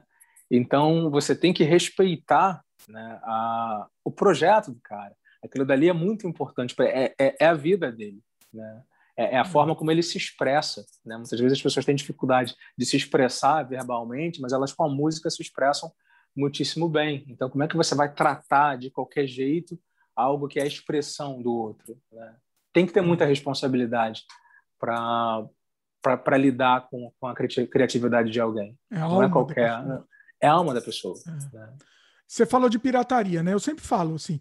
É, principalmente, mais do que qualquer outra coisa, no momento que você não está ajudando o artista que você gosta, você não está incentivando ele a produzir mais. Basicamente é isso. isso. Né? Exatamente. É, então, assim, Exatamente. assim, até, até egoisticamente pensando, se você não quiser pensar no jeito legal da coisa mesmo, pensando egoisticamente, ó, se eu não incentivar esse artista, ele não vai produzir mais. Eu gosto do Sim. trabalho dele, então eu tenho que incentivar de alguma forma. É basicamente isso, né? Para tudo, para tudo que serve, né? Para música, para jogo, para para arte, para qualquer coisa, é basicamente isso. Para podcast, para tudo, assim, né? Se você não incentivar a pessoa, o, o trabalho não vai para frente. Né? Se é, você é, gosta do trabalho, é, é a forma de você é, é demonstrar que você está apoiando, Sim. que você quer mais, né? Exa exatamente. Porque as pessoas passaram a ter um comportamento, Dimitri, aí você me disse que você tem essa, essa percepção também. as pessoas passaram a achar que arte não tem que ser remunerada de alguma forma.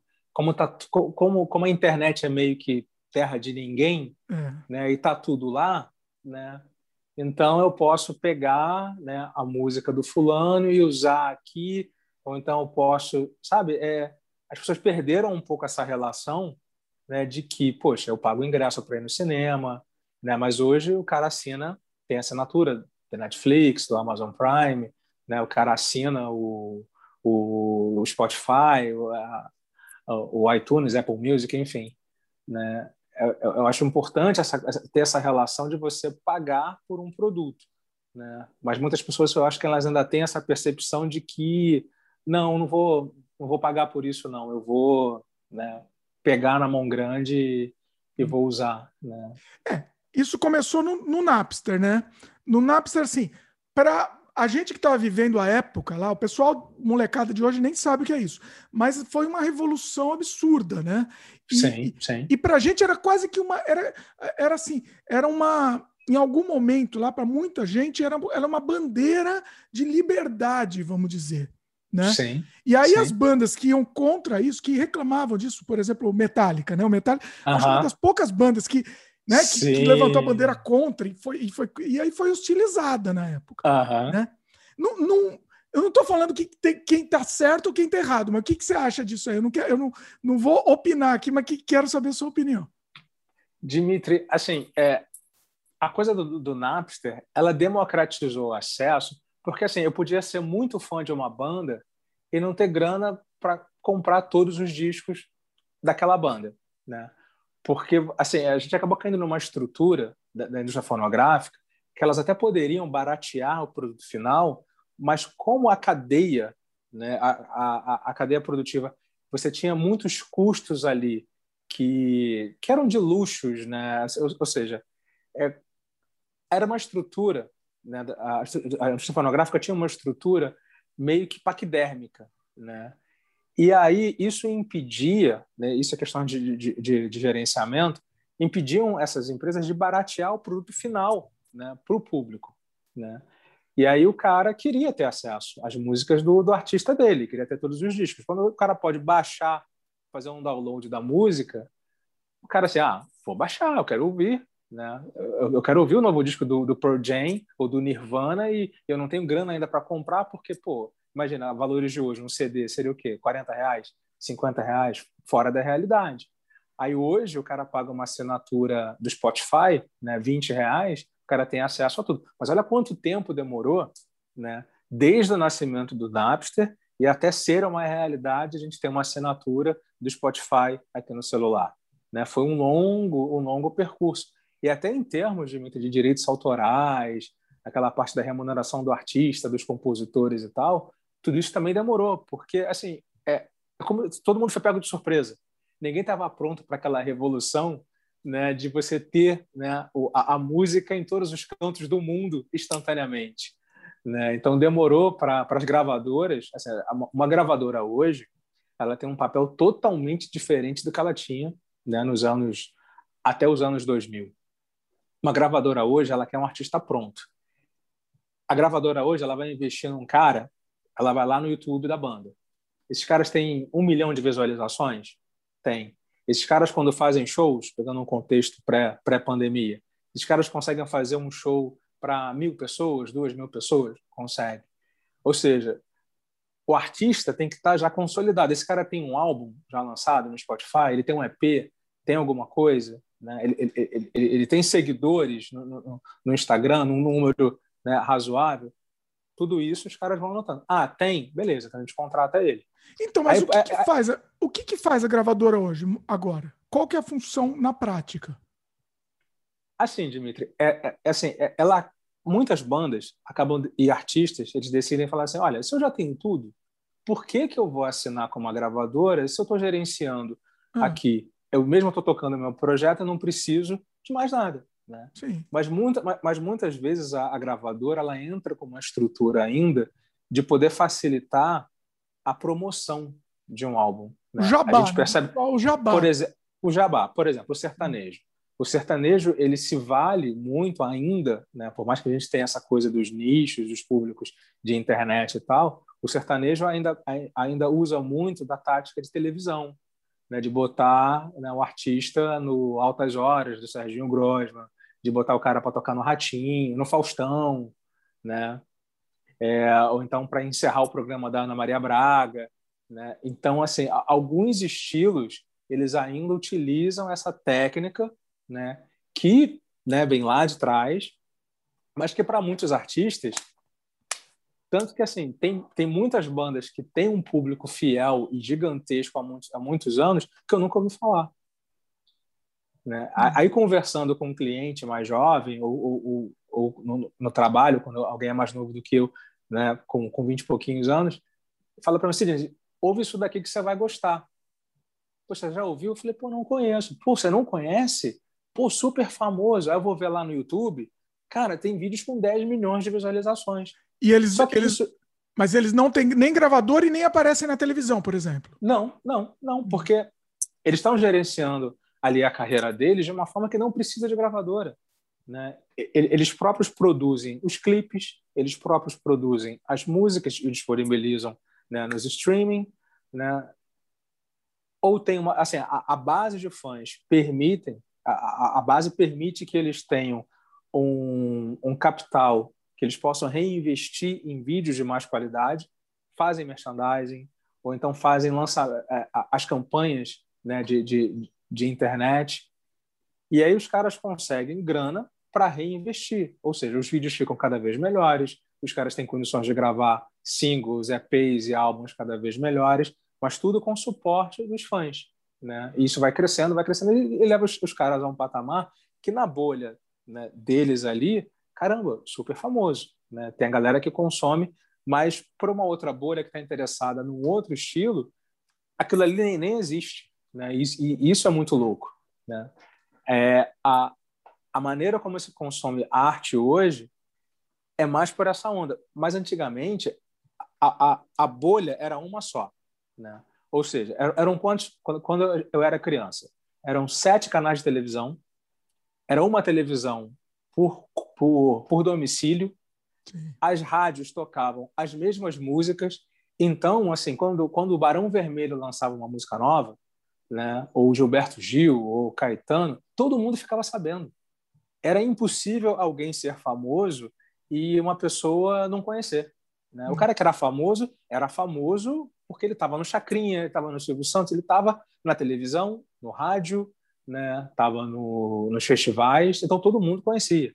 Né? Hoje é diferente, né? O cara tem o público dele, então ele pode ser famoso para um, um amigo meu e quando ele fala para mim, não, não conheço. Pô, como você não conhece? O cara tem, sabe, milhões de, de seguidores, o cara tá no TikTok, o cara tá no Instagram, o cara tá. Eu falei, pois é, mas eu não vou conhecer agora, vou ouvir. Beleza. Mas isso é bom, né? Isso no fim das contas. Isso é bom. Porque assim, eu acho. Porque você consegue, mais gente consegue ter o próprio nicho, que antigamente não dava. É isso? Exatamente. É, como o YouTube, né? Imagina que você tivesse, digamos que o Dimitri tivesse uma ideia de um programa é, para ser exibido aos sábados à tarde num, na Globo. Né? Você teria que se submeter né, há uma série, há uma fila de diversos outros produtores né, que possivelmente tinham um capital né, para investir maior, para fazer o piloto né, e mostrar para o cara da Globo e o cara dizer, ok, né, seu projeto está aprovado, vamos investir nele e ele será exibido todos os sábados às 14 horas. Né? Só que hoje você não tem que passar pelo crivo do cara da Globo do cara de, sabe, de qualquer pessoa. Você produz o seu conteúdo e coloca no YouTube. Pronto. Acabou. Você não precisa do aval de ninguém. Você não precisa da, da validação de ninguém. Da, da, da, mesma forma, um músico, ele gravou no estúdio dele, ou ele contratou um estúdio, pegou o produto final, a música dele, ele não, ele não tem que convencer um executivo de uma gravadora né, a comprar o projeto dele. E, na verdade, era até diferente, porque se a gente pegar bandas como R.E.M., né, que estourou 10 anos depois de ter lançado o primeiro álbum. O R.E.M., que lançou Losing My Religion em 91, existia desde 80 e pouquinho. Olha. vendo, assim, a banda já acabou, né? O R.E.M. acabou há alguns anos. E vendo uma entrevista do, dos ex-integrantes, eles falaram que se o R.E.M. fosse uma banda contemporânea, ela não, não sobreviveria. Por quê? Eles foram contratados por uma gravadora que foi investindo neles por 10 anos, eles no mercado indie, e que a coisa não estourou. Estourou 10 anos depois. Né? No contexto de hoje, que tudo é assim. Não, não olha, valia a pena o, o investimento. É, lançou, não deu certo, opa, próximo. É. Né? E essa coisa, e a indústria se tornou algo mais de, de não ter muita paciência para maturar artisticamente né, né, nenhum artista a partir dos anos 90, porque acabou que a música se tornou mais importante que o artista. Então era assim, você deve saber, de lembrar de memória várias músicas descartáveis, né, que eram lançadas e assim a música era mais famosa que o artista. Sim. Ou então assim lançou só aquela música, música do verão, com artista tal né? E eu nunca mais ouviram falar dele. E, e aí no outro verão já era outro, é. né? Ou seja, o cara sumia. Assim, a, a gravadora não é, trabalhava aquilo, a carreira do cara para ele lançar um álbum, lançar o que era uma, uma a, burrice, né? o que é uma burrice como negócio para gravadora, não é? Sim. Ou sim. pensando como gravadora, é uma burrice porque se você trabalhar, você você tem que recriar um, um cada verão uma, um novo produto, né? Vamos dizer. Sim, mas, mas a filosofia era do lucro rápido. Né? Lançou uma música né, do artista lá, do, do, fulano lá, vendia aquilo absurdamente, enchia, enchia o bolso de dinheiro, beleza, sugou. Aí, aí você esgotava, assim, porque a, a exposição ela traz uma saturação. E aí depois, assim, o público, ninguém mais aguentava mais ouvir aquela música, ouvir aquele artista. E por mais que ele quisesse lançar uma música nova, já era. O público não estava mais interessado. Uhum. Então, assim, então o cara virou o artista de uma música só. É, o Michel Teló, né, que fez sucesso com aquela Aí Se Eu Te Pego, ele, assim, é, é um cara talentosíssimo, né? Mas ele teve que ficar trabalhando aquela música Aí Se Eu Te Pego anos, né? Ele querendo lançar música nova, sabe, trazer novas abordagens, mas não, a gravadora, não, peraí, vamos trabalhar mais esse álbum, né? E fica ali sugando aquilo porque tá dando grana, tá dando mídia, né? E, e a gravadora está pensando o quê? Na, no aspecto financeiro, né, comercial, não está pensando no aspecto artístico. Mas, mas, se a gente perceber, se a gente avaliar que artistas como Caetano Veloso e Gilberto Gil precisaram de um tempo de maturação, né, é, faz mais sentido entender esse investimento em carreira. Você pega os cinco primeiros álbuns do Caetano, não tem hit, né? mas, a, mas do sexto em diante, né, um artista maduro, trazendo e aí, enfim, aí, aí começa a, a, vir uma música boa atrás da outra. Né? Uhum. Mas, enfim, tudo depende né, do que quem é o dono da, da empresa ou quem controla a indústria quer naquele momento. E o, o, triste é que quando a gente acha que, ah, não, estamos num momento aqui democrático, todo mundo pode fazer, mas no fim ainda tem o, o, a mão invisível lá controlando, não tem? Tem, tem. Porque, porque assim, hoje, hoje tem a figura do investidor. Hum. Uh, digamos que eu, Sid Beck, um músico independente e tal, produzo as minhas músicas. Aí pode chegar alguém né, e falar assim: vou botar uma grana em você. Né, pra, pra... Aí essa grana vem para quê? Ah, você vai tirar a, a, parte de divulgação, fotos melhores, né, a gente vai começar a impulsionar né, a, as postagens, isso né, tem que ter grana vou começar a, a fazer o lance de tudo bem, essa parte já assim, não, não é tão honesta, mas muita gente se utiliza disso. Que, que, que, é um lance que é assim: o cara compra pacotes de, de curtidas ou de comentários. Né? Isso, qual é o objetivo disso? É provocar o tal do efeito halo, que é assim: se você começa a perceber que um artista está aparecendo muito né, nas matérias, se você gosta de ler a portagem, pô, apareceu nesse, apare... Assim, nossa, fulano tá bombando. Uhum. Você não sabe se tá bombando mesmo, mas você tá vendo aquele cara onipresente, se fosse na TV. Aí se você assiste é, Altas Horas, assiste Ana Maria Braga e, e o programa do Ratim, e você vê o mesmo artista lá, né, nesses, nesses três programas, você vai começar a achar que, pô, esse cara tá mandando bem. Jabá, né? É jabá. Jabá. Uhum. Mas isso também se, é, se reflete no YouTube, porque uhum. aí o cara compra um pacote Né? Isso, isso, é, isso é altamente é questionável, acho isso um absurdo, né? acho, acho condenável, mas essa é uma prática que existe. Até o Fantástico fez uma matéria sobre isso há pouco tempo, muito legal. Ou seja, o, o cara vende assim, vendo um milhão de curtidas e comentários. E aí tem empresas, principalmente na China, que é a chamada click farm, ou seja, a fazendinha de clique. Você tem lá vários aparelhos celulares e aí chega lá, ah, esse aqui é o link do cliente, esse é o YouTube. Ah, é o Dimitri? É o Dimitri Cosma. Tá. Quais são os vídeos? Esses três vídeos aqui. Curtida. E, e, os, e uns comentários muito impessoais, assim, carinha sorrindo, normalmente em forma de emoji. E aí, Genérico, de né? repente, coisa genérica. É. E aí, de, aí você lança um vídeo hoje, aí organicamente ele atingiu, sei lá, 5 mil pessoas, aí quando você abre amanhã, tem 5 milhões. Aí fica assim, uau, esse cara é bom mesmo. Né? E aí o cara que quer investir em você, no seu canal, vê assim, cara, Dimitri tem curtida pra caramba, então o cara é bom. Mas se você tivesse, é, é, se ele tivesse visto é, as suas curtidas orgânicas, ele talvez um não, 5 mil é pouco, acho que não vou botar grana nesse cara não. Então a galera se utiliza disso para captar investidores, né? Porque dá aquela ideia de que, pô, número grande, né? Se tem número grande ali associado, então é bom para caramba. Se o número é baixinho, e não deve ser tão legal não. Mas é só para investidor ou é também para gerar curtida orgânica também? Isso gera essa essa fazenda aí, ela vai gerar também, é, ela vai trazer os orgânicos ou não? Pode pode trazer, porque ela pode, porque é assim, pode trazer o investidor, né, para investir naquele projeto, mas ele pode trazer também um público que seguia por esse tipo de critério algumas pessoas, elas, qual é o critério dela? É artístico. Né? Eu vou ouvir, eu vou pesquisar, eu vou ouvir, se eu gostei, beleza. Mas, mas algumas pessoas, elas só vão ouvir um artista se eles forem famosos, ou se der um hypezinho. Né? Ou se um amigo né, fala assim, pô, ouve isso daqui que isso aqui é legal.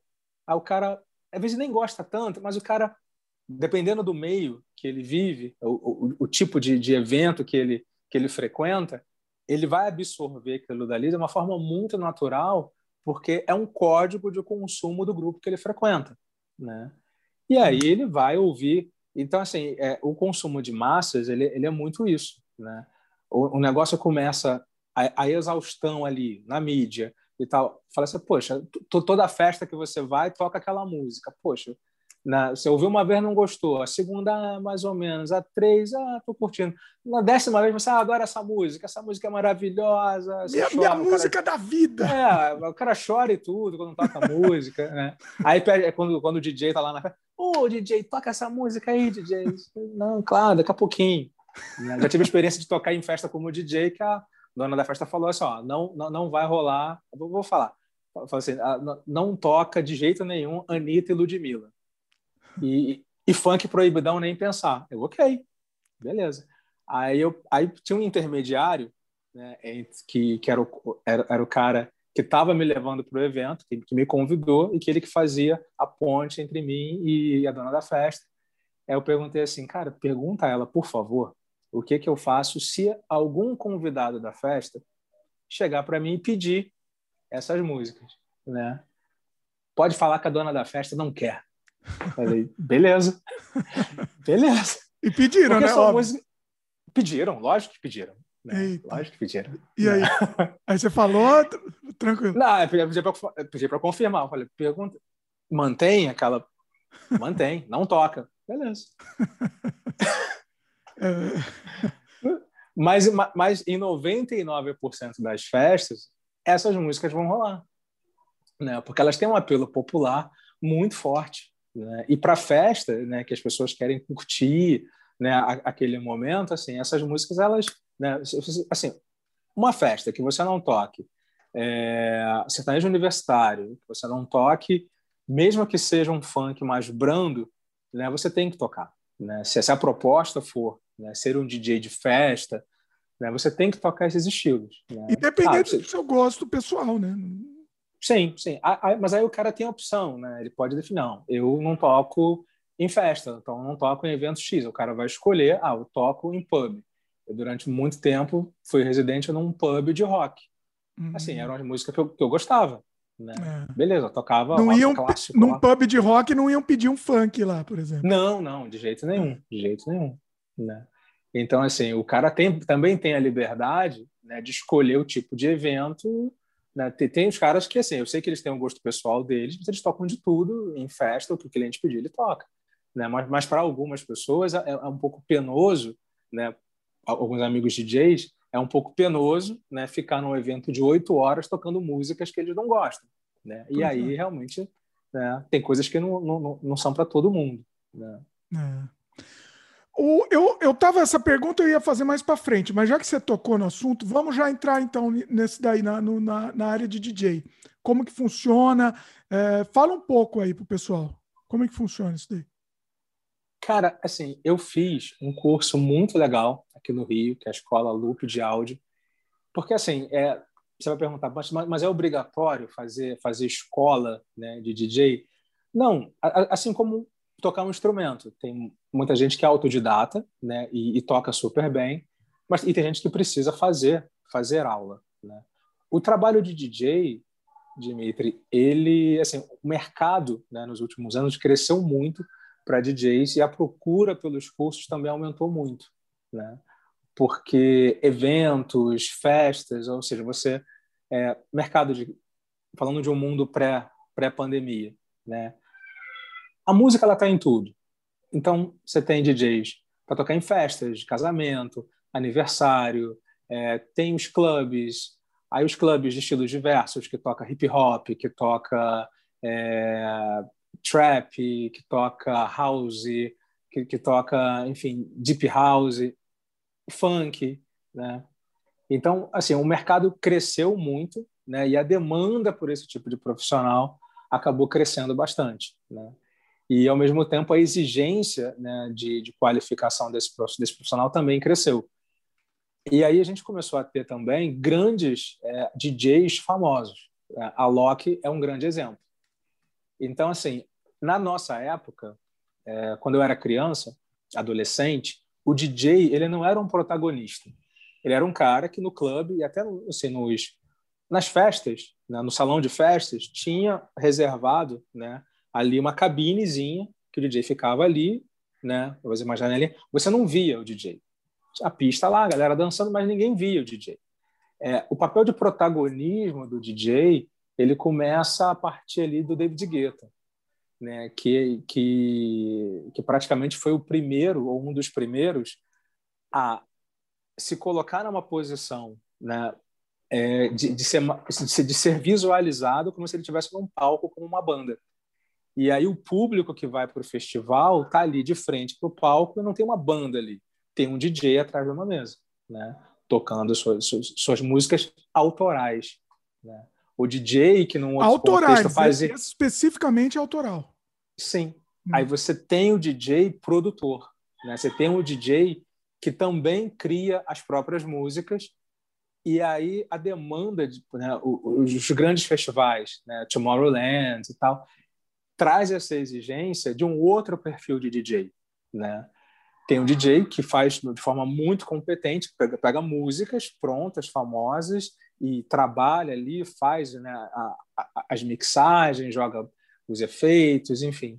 Mas tem o DJ que produz a própria música no, no estúdio dele, leva isso para o palco e o público vai ali não para ouvir, ouvir o DJ tocar músicas de outras pessoas, mas as próprias. Né? E o David Guetta vem com isso muito forte e a gente aqui no Brasil, né? O, tem, tem, tem vários DJs famosos que vieram nessa trilha aí, mas é claro que o Alok é o mais é o mais notável, né?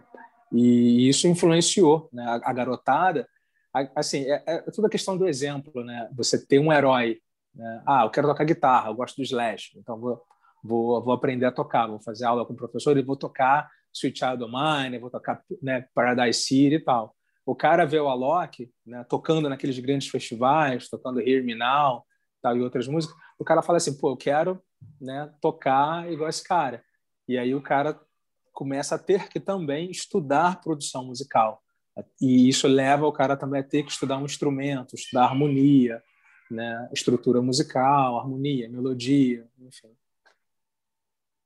É, é um mercado bastante, bastante rico. E é isso mesmo, né? O, DJ virou um herói mesmo. Tem, tem, molecada aqui no Canadá, filhos dos amigos nossos, assim, e, e, as meninas, não, mas só vai tocar o fulano, mas ele é. E, e, assim, a gente nunca ouviu na vida, né? Aquela coisa, sim, é outro sim, universo. Sim. Um negócio... sim. É um... Ah, assim, os, os, mais famosos, a, o, o sueco Avicii, que morreu há alguns anos, um rapaz ah, talentosíssimo, talent, é. David Guetta, um dos precursores aí dessa, dessa coisa do, do DJ superstar, né? É Dead Mouse, que, que é canadense, é um que usa uma cabeça de rato. Ah, acho que eu sei. É um cara sensacional, assim, ele, ele, ele, ele, cria as próprias músicas e toca em festivais, enfim, para públicos imensos, né? Isso até antes da pandemia. Enfim, então uma galera muito boa. E aqui no Brasil tem, tem outros ótimos DJs. E, e eles têm o seu público muito bem definido. Eles escolhem o estilo, ah, é house, é deep house, enfim, é trap. Né? Então a galera segue, enfim, acaba escolhendo uma vertente. É como, é como tocar um instrumento. Ah, tem um cara que vai tocar guitarra porque ele gosta de rock. Tem um cara que vai tocar guitarra, mas ele gosta de blues, né? de jazz. Então vai tocar violão. Ah, eu quero um violão mais estilo nylon, quero tocar bossa nova, quero tocar João Gilberto, quero tocar Caetano Veloso. Enfim, o cara segue ali uma trilha, mas sempre se espelhando em alguém que ele tem como referência. Né? Pode, no meio do caminho, mudar, né? como eu mudei, mas é por isso que é importante. Né? Você às vezes começa né? tendo um espelho, ah, quero tocar rock and roll. Assim, na verdade, os grandes artistas, eles acabam né, experimentando de tudo. Né? Você pega vários artistas, pega o primeiro álbum e pega um álbum dez anos depois, o cara mudou como pessoa, né? o cara teve outras experiências de vida, o cara se permite experimentar né, estéticas diferentes. É, um, um, exemplo disso, as bandas dos anos 80, como A-Ha, Depeche Mode e tal, quando vira para os anos 90, ele, eles sentem uma necessidade de mudar a estética sonora deles. O Ahá nos anos 90 é muito mais orgânico de tocar guitarra, baixo, bateria e de deixar os sintetizadores de lado. A mesma coisa o Duran Duran. Porque acaba que a mudança do contexto histórico obriga o cara a se desafiar. O caso do YouTube eu já, eu já falei. Porque senão o cara vai ser soterrado. Porque, tá, porque você imagina, anos 90, tá vindo ali o grunge e acaba que o público do cara também amadurece. Né? O público do cara muda, então às vezes o cara não quer mais ouvir o cara fazendo aquele mesmo som.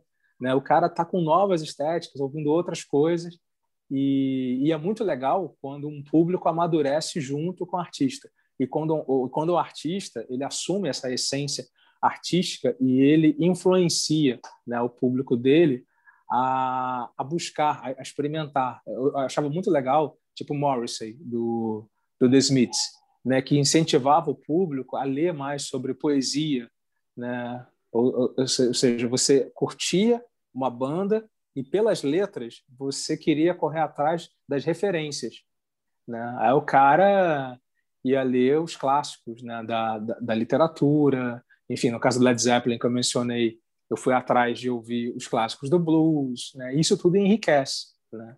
Aí voltando àquela coisa sobre o consumo de música hoje, o que eu mais sinto falta é, é, é exatamente esse ponto, né? Que o artista ele meio que perdeu essa esse papel, né? De influenciar é, esteticamente o seu público, né? De, de, de, de desafiar, né? Em termos é, intelectuais, né? Uhum. É, eu, eu, acho que, que, teve uma geração em que os seus ídolos é, desafiaram muito mais o seu público a buscar outras coisas. É, muitos filmes que eu, que eu, que eu assisti foi porque né, tinha uma referência numa letra de uma banda que eu gostava. É, eu fui ler é, Gabriel Garcia Marques porque numa letra do Ahá, de uma música chamada The Blood That Moves the Body, ele menciona lá Eyes of a Blue Dog, né, os olhos do cão azul, que está no livro do Gabriel Garcia Marques. Então, assim, eu, eu, eu, acho, eu acho muito legal né, quando, quando isso rola. E, eu, eu acho que essa relação né, do artista com seu público, né, um, um desafiando o outro, eu acho isso muito saudável. Eu sinto muito falta disso no contexto atual. Alguns artistas fazem isso. O The Weeknd é um cara que sempre bota umas referências legais ali, que desafia o público a, pô, o que será que está por trás disso? Pô, o cara nessa frase, o que, que, ele, que, que ele quis dizer?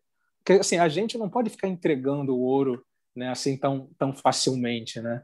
A gente tem, tem que deixar aquela margem que é, que é o lúdico. Né? Você, na, na, na sua arte, numa animação, tem muitas coisas ali que o cara tem que assistir e assistir de novo. Tem coisas que o cara só vai entender vendo pela décima vez. Né? Subtexto, né? O subtexto é muito isso, enriquecedor. Isso, isso. O, você falou de desafio, né? Hoje em dia, é, o, os estilos musicais estão cada vez mais, mais isso. Eles têm medo, acho que, de desafiar, de, de não só de desafio, mas de cutucar a ferida, né? Sim, é, sim. O padrão está cada vez menos cutucando ferida e ficando. É, por exemplo, o, o, próprio funk carioca, né? Que, que é o padrão de hoje, por exemplo. Uhum. Pode, pode, pode, gostar ou não, mas é uma música, assim, é, em termos. É, música, em termos de letra, tá, é uma coisa muito. muito Uh, eu, eu, a gente tem que tomar cuidado para dizer aqui, mas é uma coisa pobre, né? Assim, em termos de, de, de letra, é uma coisa é, eu não sei, pessoalmente, eu pessoalmente eu não gosto, respeito quem gosta, mas eu, é, é, é você está tá entendendo o que eu estou querendo dizer, né? Eu estou com dedos sim, sim, falar, mas sim, sim. É, é, falta um pouco mais de, falta um pouco mais de, de, de cutucar a ferida, né? Assim. É, Dimitri, o, o que eu acho é que todo mundo está com muito medo de ser cancelado. De né? eu, eu, inclusive, eu estou falando isso com medo de ser cancelado. Pois é, pois é. Então, assim, é, a, a, gente vem de uma de, de referências né, intelectuais em que os caras não tinham medo, né? Assim, o cara peitava, o cara peitava até a gravadora. Eu vou fazer esse disco com essa estética assim, porque eu acredito nela. Né? E tinha casos que o cara ganhava a briga com a gravadora e lançava o disco do jeito que ele queria, com as letras, com as referências que ele queria, porque ele, porque ele queria dar um recado político né, ideológico ali muito forte. Se a gente pegar a obra The Wall, é, não é facinho, facinho de digerir aquilo. Aquilo, é difícil. Aquilo a, a, ali tem uma angústia né, original. E você vê, você vê a crítica social ali muito clara. Crítica ao sistema educacional, crítica ao sistema político, crise, é, crítica ao sistema econômico, né, e tudo ali no peito. Né? Roger Waters é um cara que sempre peitou e até hoje o cara está aí. Né? Se, se, se, se, alguém ousa entrevistar o Roger Waters, ele tem que saber que ele vai ouvir o que ele quer e o que ele não quer. né? E se o cara vai ao show também do Roger Waters, ele não, ele, em hipótese alguma, ele pode achar que o Roger Waters vai poupar alguém de qualquer crítica. Né? O Roger Waters ele vai mexer na ferida, vai fazer um show num país sul-americano, ele vai falar do presidente, né, que é genocida, que é, enfim. É. Então, mas, mas hoje em dia, como essa coisa das redes, é, ela começou a ser a, a grande plataforma né, das pessoas ganharem uma visualização, é contrariar né, o, o, público é, é, muito arriscado, né? Porque, porque assim é, é como se tudo tivesse sido construído em bases muito muito frágeis, né, Dimitri? Então, assim, tá todo mundo, todo mundo muito preocupado com uma reputação, mas que, na verdade, está meio que na areia movediça. Ele pode perder aquele público por um cancelamento por ter falado uma besteira, mas ele pode também ser jogado por ostracismo devido a um novo artista da moda. Então, assim, de qualquer forma, ele vai cair no ostracismo, mas ele tem medo de que seja por um motivo X. Então, fica todo mundo meio que né, com medo, meio que fala, mas não fala, todo mundo muito cheio de dedos. Pisando né? em ovos, né? Pisando em ovos. E quando a gente fala de, de alguns estilos musicais, é, eu penso o seguinte: é, eu acho que deixar um legado é importante, deixar um legado cultural. Né? Se, se o cara. Porque, assim, é, cada cultura, a gente tem que respeitar o que é produzido em cada cultura, porque cada um expressa a sua realidade. Né? Não adianta eu querer que um cara que nunca que nunca teve a chance de sair né, do, do, do, próprio meio e eu fazer uma poesia, ele vai é, é, consumir uma arte que fala dos céus é, de Ógio ou de uma coisa muito abstrata que aquele cara não tem nem a, a educação básica, né, o, o, a língua portuguesa sendo ensinada né, na escola de forma decente. Né? O cara estudando numa escola pública, o cara não tem o ensino das matérias básicas, então ele não tem como entender né, uma coisa mais sofisticada em termos de poesia. Então ele tem a realidade dele, beleza. Eu, eu concordo, só deixa eu fazer um parênteses aqui, tá? Concordo Sim. com você. Eu, eu, quando eu falo mal do, do funk carioca, por exemplo, é a, a questão de conteúdo, né? Por exemplo, a, a, gente tem uma música de protesto e uma música muito, muito forte brasileira, que é o rap, né? Sim. E, sim. e que, e que, assim, talvez as pessoas, a, a, os produtores tiveram mais ou menos o mesmo acesso, é o mesmo acesso, só que sim. um lado, o outro foi para o outro completamente diferente, né? Eu ia chegar justamente nesse ponto, né? Porque você pode transformar a sua realidade quando você consegue transformar aquilo numa crítica direcionada, né? Poxa, precisa realmente fazer é, abordar uma temática estética que ofenda a mulher? Não, não precisa. Pois é. Precisa fazer uma música que faça apologia a drogas? Não, não precisa. Sim. Mas, aproveitando, é, fazendo uso daquela mesma realidade, dá para usar uma linguagem com efeito transformador. Por quê? É aquela coisa do exemplo. O garoto que está vendo ali um, um, um MC, né, um, um, um cara que está ali produzindo música que fala da realidade dele, ele vai ser o herói daquele garoto. E aquele garoto pode querer aprender também a ser um DJ, pode querer começar a aprender com som. Então, assim, um cara né, que se torna profissional né, naquele estilo musical, ele, ele tem que entender que ele tem uma responsabilidade, que tem crianças ali olhando para ele e que, e, e que vão querer seguir os mesmos caminhos, de, caminhos que ele está trilhando. Né? E, assim, se, se, se esse cara tomar consciência disso, ele pode influenciar uma molecada a querer estudar um software de gravação. Mas quantos têm acesso? Não tem acesso. Né? Eles dependem de programas sociais, né, de programas né, de, de que, que, que não têm propósito é, de, de, de, lucro, né? ou seja, programas governamentais ou ONGs, enfim, então iniciativas particulares né, que vão criar um centro ali né, para permitir que um garoto possa ter acesso a um computador. Né? E a gente viu com essa coisa da pandemia o quanto né, que, é uma, que, que é uma falácia dizer que o Brasil tem acesso à tecnologia. Né? As pessoas não, assim, a, a, escola pública não teve condições de dar aula, de oferecer aula online, porque as crianças não têm é, internet e computador. Né? Essa coisa do online, ela, é, ela funcionou muito bem para a classe média. Né? Uhum. O cara escolarizado, que, que trabalha para uma empresa, enfim, né, com um perfil né, XYZ e tal. Então, assim, é, o acesso é muito difícil, a desigualdade é muito grande. Né? Então, eu acho que esses estilos que que falam de uma realidade, né, que falam da, da, da pobreza, da violência, né, do, assim, a, a gente não sabe o que, o que é acordar com tiroteio, né, com bala traçante passando na janela de casa. A gente vê no telejornal, mas não é a nossa realidade. Né?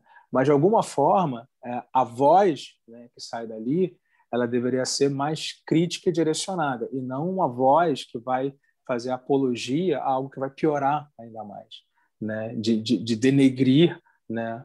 É, a, a reputação né, das pessoas ou, ou, criar apologia né, a, às drogas e, e, outras coisas que não vão tirar uma criança que está ali da, da, daquela realidade, nem motivá-la. Né? Vai, vai, continuar tudo na mesma.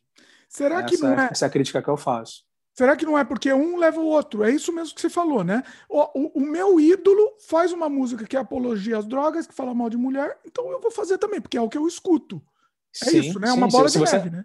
Se você, é, a gente faz o que a gente ouve nas nossas referências. É. Não tem muito como fugir disso, de, de, de, fugir disso, né? Ou seja, a gente acaba sendo produto da nossa educação, né? É, seu pai, sua mãe são são suas referências. E, e, e todo o arcabouço cultural né, vem junto. Eu, eu te contei, ah, como é que eu comecei a ouvir música? Ah, porque minha mãe em casa comprava discos, né, música boa e eu ouvia, né, Barry White junto com ela. Um dia eu estava aqui em casa ouvindo Barry White no streaming, né, aí mandei um WhatsApp para minha mãe, né, falei, mãe, tô ouvindo Barry White aqui. Ela, pô, bem lembrado. Ela foi lá, pegou o disco de vinil dela, tirou uma foto da, da capa do vinil, mandou para mim, né? vou botar aqui na vitrola para ouvir. Tava ela lá ouvindo, né? o disco que eu sempre ouvi desde criança, eu aqui ouvindo no streaming. Mas enfim, é, foi um caminho, né? Agora, inclusive, é, esse de quando era criança, assim, a gente na hora pode até não. É, ah, que, que, que meu pai também me, me, quis me mostrar muito música boa, né? E assim, quando criança, você nem conscientemente analisa que ah, eu gosto disso, ah, eu gosto de Elis Regina tal, mas ele pôs tanto para ouvir que hoje em dia para mim é um, um, comfort music, não sei como que seria em português isso, mas é uma música que eu, que eu vou procurar para me ouvir e me sinto bem, né? Sim. Não necessariamente eu ativamente fui atrás, depois quando você fica adolescente você escolhe o caminho que você quer seguir, né? mas você, eu acho que você fica com essas duas influências, né? A sua influência da, da sua infância e depois a influência da sua adolescência quando você teve uma liberdade para escolher, uma liberdade entre aspas, né? Pelo menos a gente acha que a gente teve, não sei se a gente teve. É, muitas vezes o grupo, o grupo de amigos. Eu estava é. vendo uma entrevista um dia desses, é de um canal que eu gosto muito, de um produtor chamado Clemente Magalhães, e ele também trabalha com marketing da música, né, com, com a estrutura né, de, de divulgação de artistas. Ele tem um canal muito bacana. Aí ele estava entrevistando alguém que estava contando a seguinte experiência. Ele foi com os amigos para o Rock in Rio 1, e aí é, eles foram ver determinadas bandas de rock e para quem ia fechar a noite ia ser o Queen. Só que entre o, os amigos, a fama do Queen era rock meio farofa, né? E aí ele tinha que ver só, acho que acho, acho que é o Iron Maiden que tocou no mesmo dia, enfim, a, alguma outra banda de rock bem pesado, né, tocou no mesmo dia. E aí, quando acabou a, a, o show da banda pesadona, digamos que é, o, o Iron Maiden, os amigos falaram assim: "Vamos embora". Eita. Aí o cara falou assim: não, mas tem um show do Queen. Pô, meu irmão, que show do Queen? O que é? Vambora! E aí ele ficou, ele fala assim que o grande arrependimento dele na vida é ter ido embora do Rock in Rio 1 sem ter visto o show do Queen. Mas ele fala, cara, aquela época era assim, a gente ia, né, aquela coisa meio manada. A gente é, e, é, cara, e é, não, adianta, você acha que você, mal, tem 100% de escolha? Não, você é influenciado mesmo. Você, o pessoal zoa, ah, você gosta de tal coisa, ah, tá trouxa. Tinha, sempre teve isso, né? Hoje deve ter a mesma cara, coisa, né? não sei. Cara, eu, eu, eu, era zoado porque eu gostava de arrar, né? Porque, assim, que eu, eu peguei a transição, de, assim, é, é uma mudança de vida. Quando você sai da escola, que você fez o seu primeiro grau e você vai para a escola de segundo grau, que é, normalmente você muda de escola, novos amigos e tal, quando eu fui para essa nova escola e naquela coisa de assim, começo dos anos 90, né, e conversando, fazendo novas amizades, ah, é sempre surge o papo, né? Cara, o que que você ouve? Ah, eu gosto de Ahá. Ah, Ahá, aquela banda, boy band. Eu falo, não, não é boy band. Ah, boy band, sim. Ah, tem, que, sabe, tem que ouvir o que? Ah, tem que ouvir a Metallica. Tipo, tá bom. Exatamente isso. Eu era zoado, ó. Então, contar também. Eu era zoado porque eu gostava de engenheiros do Havaí. Tá vendo? E gosto até hoje, e, amo engenheiro. E, também gosto muito. E não era boy band. Né? Tá vendo? Não, e, e era e, isso era hostilizado por, por gostar, entendeu? Assim. Mas assim, mas... chega um momento. É, no começo ainda fica com vergonha. Né? Chega um momento que você tem que assumir. Não, gosto mesmo e pronto. E é genial e pronto. E aí, e aí as pessoas vão, vão te respeitar por, por você. Não é que impor, né? Por você dar a sua opinião e dar seu gosto mesmo. Falar, eu sim. gosto e ponto, né? Você não vai mudar é, minha opinião, eu gosto. Sim, e esse lance que você falou dos engenheiros é, é muita influência da mídia. Eu estava vendo uma reportagem também no canal do, do, do Clement, em que hum. a, avaliava justamente os engenheiros da Havaí. Uma banda gaúcha, mas que nunca teve uma, uma aceitação muito forte da mídia, né, do, do, da, da, galera de jornal, crítica musical né, do Rio de Janeiro. É. Era uma galera que sempre fazia questão de meio que fazia pouco caso dos engenheiros. E era uma, assim, é, à medida que eu fui aprendendo música, assim, eu já gostava quando era, quando era moleque, mas à medida que eu fui entendendo mais de música, fui valorizando mais os caras, primeiro, porque eles tocam muito. Né? O Bertin, aquela formação clássica, né? o Bertin Gessinger, Augusto Lix e o Carlos Maltz, assim, power trio tocando a Vera.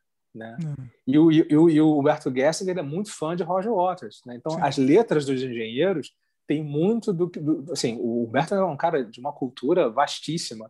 E ele é muito influenciado pelo Pink Floyd, sobretudo né, pelas letras do, do, do, Roger Waters. Então, assim, uma banda né, ao vivo impecável, mas, tinha, mas, mas a mídia, né, o, a crítica musical pegava muito no pé deles Eu, eu lembro que eu li isso uma vez, uma, uma crítica num, num, jornal, que falava assim: engenheiros do Havaí, dá a impressão de que se puxar alguma coisa da tomada, o show acaba. Era meio, que uma, era meio que uma insinuação de que eles não tocavam aquilo tudo e que tinha coisa ali que era pré-gravada, como se eles ah. não estivessem tocando para valer. Existia isso. Nossa! Né? E, e, e, assim, alguns falavam, comparavam, né, o, eu acho até com um pouco de exagero, comparavam engenheiros com o Rush, né, que também era um power trio.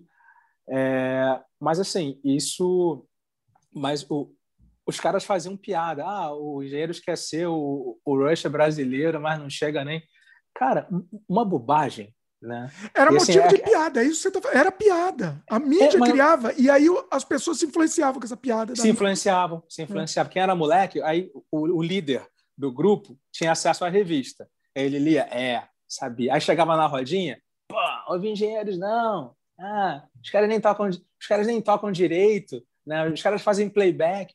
Cara, eu ouvi durante anos de que o primeiro show do Ahá no, no Brasil, que foi em 89, na, na Praça da Apoteose, cara, isso foi uma das lendas urbanas, né? Que todo mundo dizia que o Ahá tinha feito playback. Né? Olha. Né? E eu sempre era o cara chato que dizia, não, nunca foi playback. Né? É, é tudo ao vivo, os caras usavam, botavam no arranjo ao vivo outros elementos, não era igualzinho do disco, tinha percussão, tinha vários teclados, enfim, o arranjo era diferente justamente para mostrar para a galera, olha, isso aqui é ao vivo, né? é orgânico, né? mas a galera ficou com isso e isso foi uma lenda urbana que se bobear até hoje. Ele fala, ah, aquela banda que fez playback. Não, cara, não fez playback, os caras tocam para valer. Né? Fizeram um show depois no Rock in Rio 2, porque foi recorde de público. Né? Foi um dos grandes shows do Rock in Rio no Maracanã. Então, assim, a galera se influencia muito por uma bobagem que um cara escreve, mas isso aí é outros tempos, né?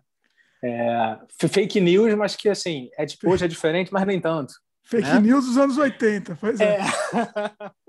pois é. é. O, agora, uma pergunta que muita gente que quer ser músico, que pretende ser, enfim, é como que o um músico, hoje em dia, pode ganhar dinheiro? Né? Porque tem, temos o Spotify que a gente sabe que não ganha nada. Né? Não ganha, não é ganha. Uma, tem que ter muito. É uma, é uma esmola, né, praticamente. É, não, não, não, não tem outro jeito também, que você não adianta. Ah, ah, não, não vou pôr no Spotify, vou vender disco. Aí é pior ainda, né? Então, como, como, como fazer, Cid? Dimitri, uma, uma das fontes de renda mais óbvias assim, para que todos os meus amigos que são músicos ganham dinheiro assim é sendo professor. Né? Ah. Que, que, eu, que eu acho muito bacana. Né? Assim, é, eu, eu adoro dar aula. Porque eu já fui professor, por ser matemático, eu já dei aula particular de matemática, física, química. Então, eu gostava dessa coisa de desvendar aquele universo ali, em particular com o aluno. Porque, assim, é... aí contando uma experiência própria, eu sempre tive um pouco de dificuldade de aprendizado. E aí, quando eu estudava, eu meio que fazia um resuminho para mim. Ou seja, eu estou ensinando para mim um macete para poder, enfim, entender aquilo.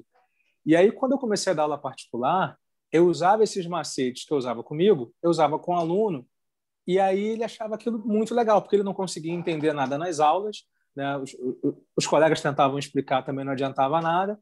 Então, assim, ele, ele precisava de alguém que criasse uma analogias, que explicasse aquilo de uma forma diferente da que o professor regular dele da, da, da escola ensinava.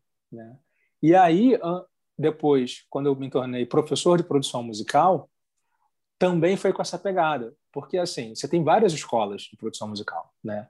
É, presenciais, online, enfim. Mas eu me especializei no, no cara que quer uma aula individualizada, uma aula particular, seja online, seja presencial, é atendendo assim, é explicando ah, como é que usa um compressor. Às vezes o cara nunca entendeu né, nenhum vídeo do professor que ele fez, um curso que era caro, mas, enfim, eu consigo explicar para o cara de uma forma diferente e ele, pô, agora entendi. Pô, bacana isso. Né? Então, assim, fiz aula de, de guitarra, né? Meu, meu, professor de guitarra, meu, amigo, meu amigão até hoje. É, fiz aula de DJ. É, muito do meu aprendizado foi como autodidata, mas em algum momento eu precisei fazer cursos regulares e foi muito bom. Né? Fiz cursos de mixagem, é, masterização, de edição de áudio, é, de como é, utilizar, é, dominar o, o Logic Pro, o Ableton Live. Então, assim, a gente hoje tem muita informação no, no YouTube, né? Só que, assim, a, a coisa é muito desconexa e você, tem muita gente falando besteira, né? Então, como você tem de tudo ali, né? Você, às vezes, vai ver um vídeo que o cara fala uma coisa, você vai ver o vídeo do outro cara está falando o, o, contrário. E os, os dois falando com muita convicção, né? E é algo, assim, que não tem como ser A, é, ser os dois, ou é A ou é B, né? É. Enfim, então, é, a, a, eu acho importante ter um professor, né? É, seja presencial, seja online. Ah, quero tocar piano, bicho. Procura um professor de piano, né? Porque pode até ser autodidata, né, tirar as primeiras notas, mas em algum ponto, né, vai dar aquele gap, né, de conhecimento, a, a, a, aquela, aquela evolução que você precisa, que, que, que estudar sozinho ou vai levar muito tempo para você mudar desse patamar para esse, ou ele não, nem vai acontecer, né? E às vezes o cara especializado vai te dar o. Assim, eu, eu, eu fiz aula é, quando comecei a tocar guitarra, aí depois comecei a tocar tal, achava que estava tocando bem, beleza. Aí chegou um ponto que eu achei assim, isso já é, em 2000 que 2015, 16, que eu pensei assim, caramba, eu estou me repetindo muito. Eu acho que eu preciso aprender novas técnicas. Aí voltei a fazer aula né? e aprendi várias coisas novas que comecei a incorporar nos meus arranjos e, e usar mais, mais coisas de teoria musical. Né? E isso me ajudou a fazer os arranjos mais de orquestra, para trilha, trilha sonora. Né? Então, tudo vai muito do, do objetivo. Né? Você hoje tem que, ah, vai trabalhar, você quer ser músico para trabalhar com o quê? Ah, eu quero tocar com artista, com artista, eu quero ser um cara que vai acompanhar, tipo, Luan Santana, né? Eu quero ser né, o músico de acompanhamento. Ah, eu quero ser um cara que, que vai gravar em estúdio. Eu quero formar minha própria banda. Ah, eu quero ser músico de quarto, como hoje é muito comum. Né? E esses caras fazem grana com canais de YouTube. O cara, o, o cara nunca tocou num festival, o cara nunca tocou num palco, o cara nunca teve banda. Ele toca no espaço dele, né? E ele mostra ali os equipamentos, né? Fala da tecnologia do áudio, enfim, tem tem público para tudo, para tudo hoje, né? Mas eu acho importante o conhecimento é, mais bem definido, né? com, com método, né? com alguém que, que saiba o que está falando, que tenha estudado também, que tenha se formalizado, sabe? No, no fim das contas, assim, ou seja, a música em si acaba sendo mais um cartão de visitas, uma divulgação do seu trabalho, do que você ganha dinheiro efetivamente com a música que você compôs é, e soltou no Spotify, por exemplo. É isso? É, é. Eu, eu diria que hoje a, a minha música ela se enquadra exatamente nisso que você falou. Eu tenho um trabalho autoral, eu tenho quatro álbuns lançados. É... Eles são uma vitrine. Quando um aluno me procura e ele quer entender é, qual é o estilo né, que eu trabalho, eu mostro né, é, os meus trabalhos, tanto autorais quanto os trabalhos que eu produzi para outras pessoas. Porque é ali que o cara vai, ah, legal, ele produziu essa banda de rock, ele produziu esse trabalho eletrônico, ah, legal, eu acho que esse cara vai me ensinar o que eu, o que eu preciso. Né? Então, eu, eu tenho amigos que são músicos de que fazem que acompanham artistas, né? Que fazem os arranjos, que tocam em turnês, né? Esses caras, eles não têm um trabalho autoral, mas eles são professores, né? Eles acompanham esses músicos ou então quando um, artista, um músico vai tocar num programa de televisão, ele vai lá, né, e faz parte da banda a gente vê programas como The Voice, né? Todo mundo que vai lá cantar, você vê que a, o instrumental é muito bem cuidado, né? Tem uma direção artística ali. Aqueles músicos que tocam ali no programa é uma galera muito boa, uma galera que estudou muito, que você vê que eles conseguem tocar um chachado, depois parte para um, um rock, depois um pop, uns, uns caras que dominam totalmente a linguagem musical. Né? O que você mandar o cara tocar, o cara toca. Né? Então, enfim, esse pode ser um objetivo de um cara que vai começar a estudar música, ou pode ser pode ser hobby, né? É... O cara quer tocar para ele chegar do trabalho e pegar o instrumento dele, tocar e relaxar, e o cara pode, ah, legal, gostei do que eu gravei, vou, vou ah, estudou instrumento, estudei produção musical, vou botar minha música no, no Spotify, né? Legal, né? Bacana isso. é, colocar música no Spotify não é tão simples, né? Assim, né? Não é a mesma coisa que podcast, por exemplo, que a gente grava hoje e já coloca no Spotify. É uma coisa um na pouco verdade, mais complicada, né? Na verdade, nem tanto. Vou, vou resumir bastante aqui o processo.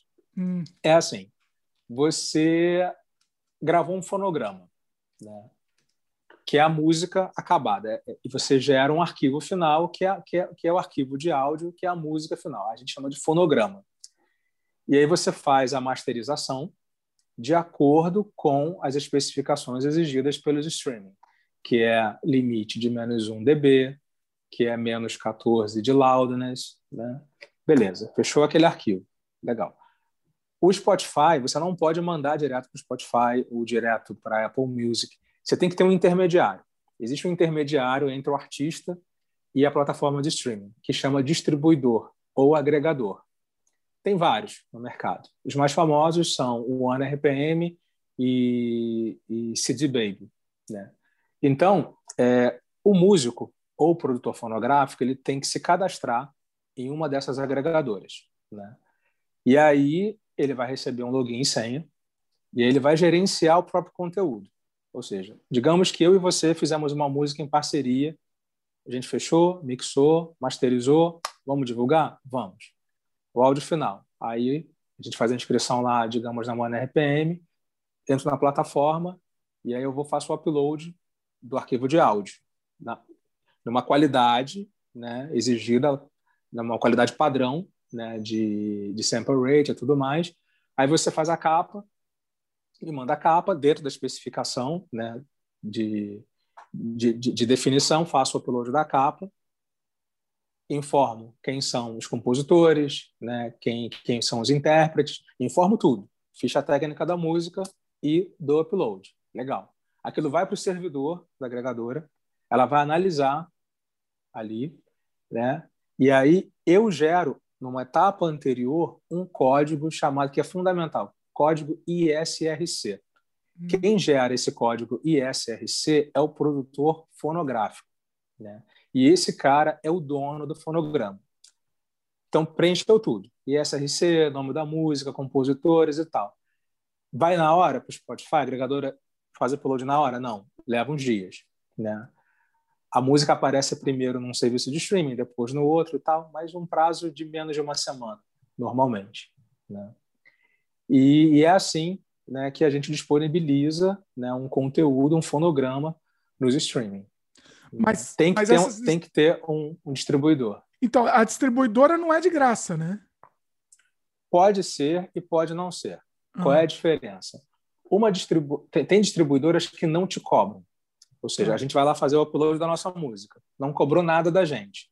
Porém, está lá no contrato que, quando houver a comercialização daquela música, uma fatia né, vai ser nossa, uma fatia vai ser da distribuidora e também do serviço de streaming. Naquele que for no, de graça. No, pera, nesse serviço específico, ou para sempre daquela música? Não. Não entendi. Não entendi. Assim, essa fatia é, é, é, para esse, vamos dizer, para o Spotify aí, quando publicar por essa, por essa, por essa plataforma. Se você colocar a música por fora, de, você pega a música que é sua, coloca lá no YouTube por fora por você, você não vai. Você também tem que pagar para esse cara, não, né? Só espe... Entendeu? Não sei se eu, eu, acho que eu confundi minha pergunta.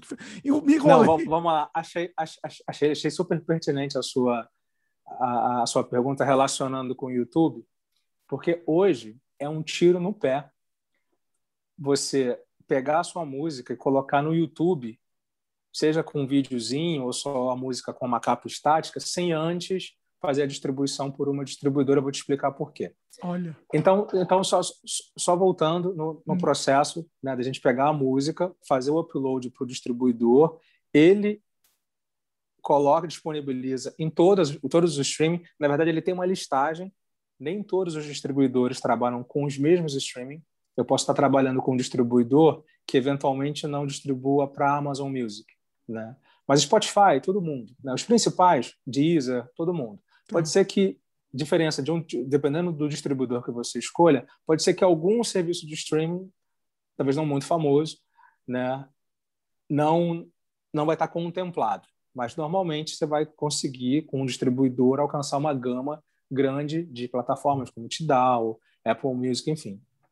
E aí, se você opta né, por uma distribuidora que não te cobra nada, você vai estar pagando um percentual maior quando houver a comercialização.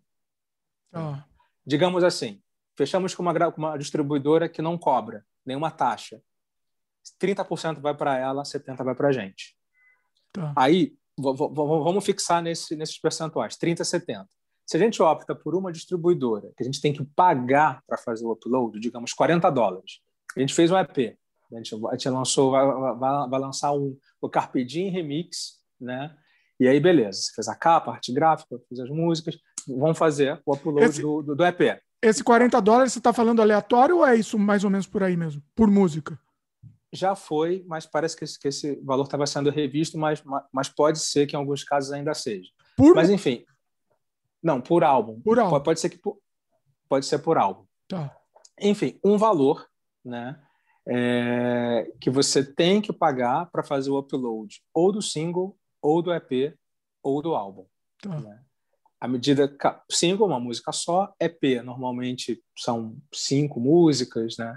É, não, não, normalmente não, não ultrapassa a duração de 30 minutos e o álbum, né, 10 músicas, normalmente ali chegando a 40 e poucos minutos, 50, enfim.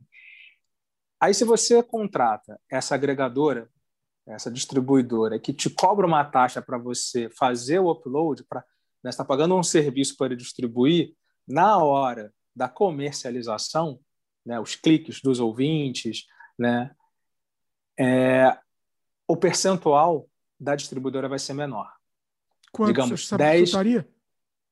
Ah, não, não, não sei exatamente, mas é me, bem menor do que aquele que é de graça. Eles ficam com uma parcela menor, digamos 10%. Tá. Né? A, gente, a gente fica com 90%, eles ficam com 10%. É por isso que quando o cara o artista, o produtor musical, o produtor fonográfico, quando a galera acredita que aquilo dali vai bombar na internet, né, nos streaming, ele opta por pagar para fazer o upload, que ele paga um valor fixo, não é proporcional. Ah, vou pagar 40 dólares para fazer o upload do meu álbum. E você sabe que você vai ter um bilhão de, de, de, de audições de, de uma das faixas. Você vai ficar rico, né? E aí você vai ficar com 90% e a distribuidora com 10. Agora, se fosse no outro serviço, que você não pagou nada para fazer o upload, você ia ficar com 70% e os caras com 30%. Ou seja, não tem almoço grátis. É o que a gente é. sempre, né, aquela máxima.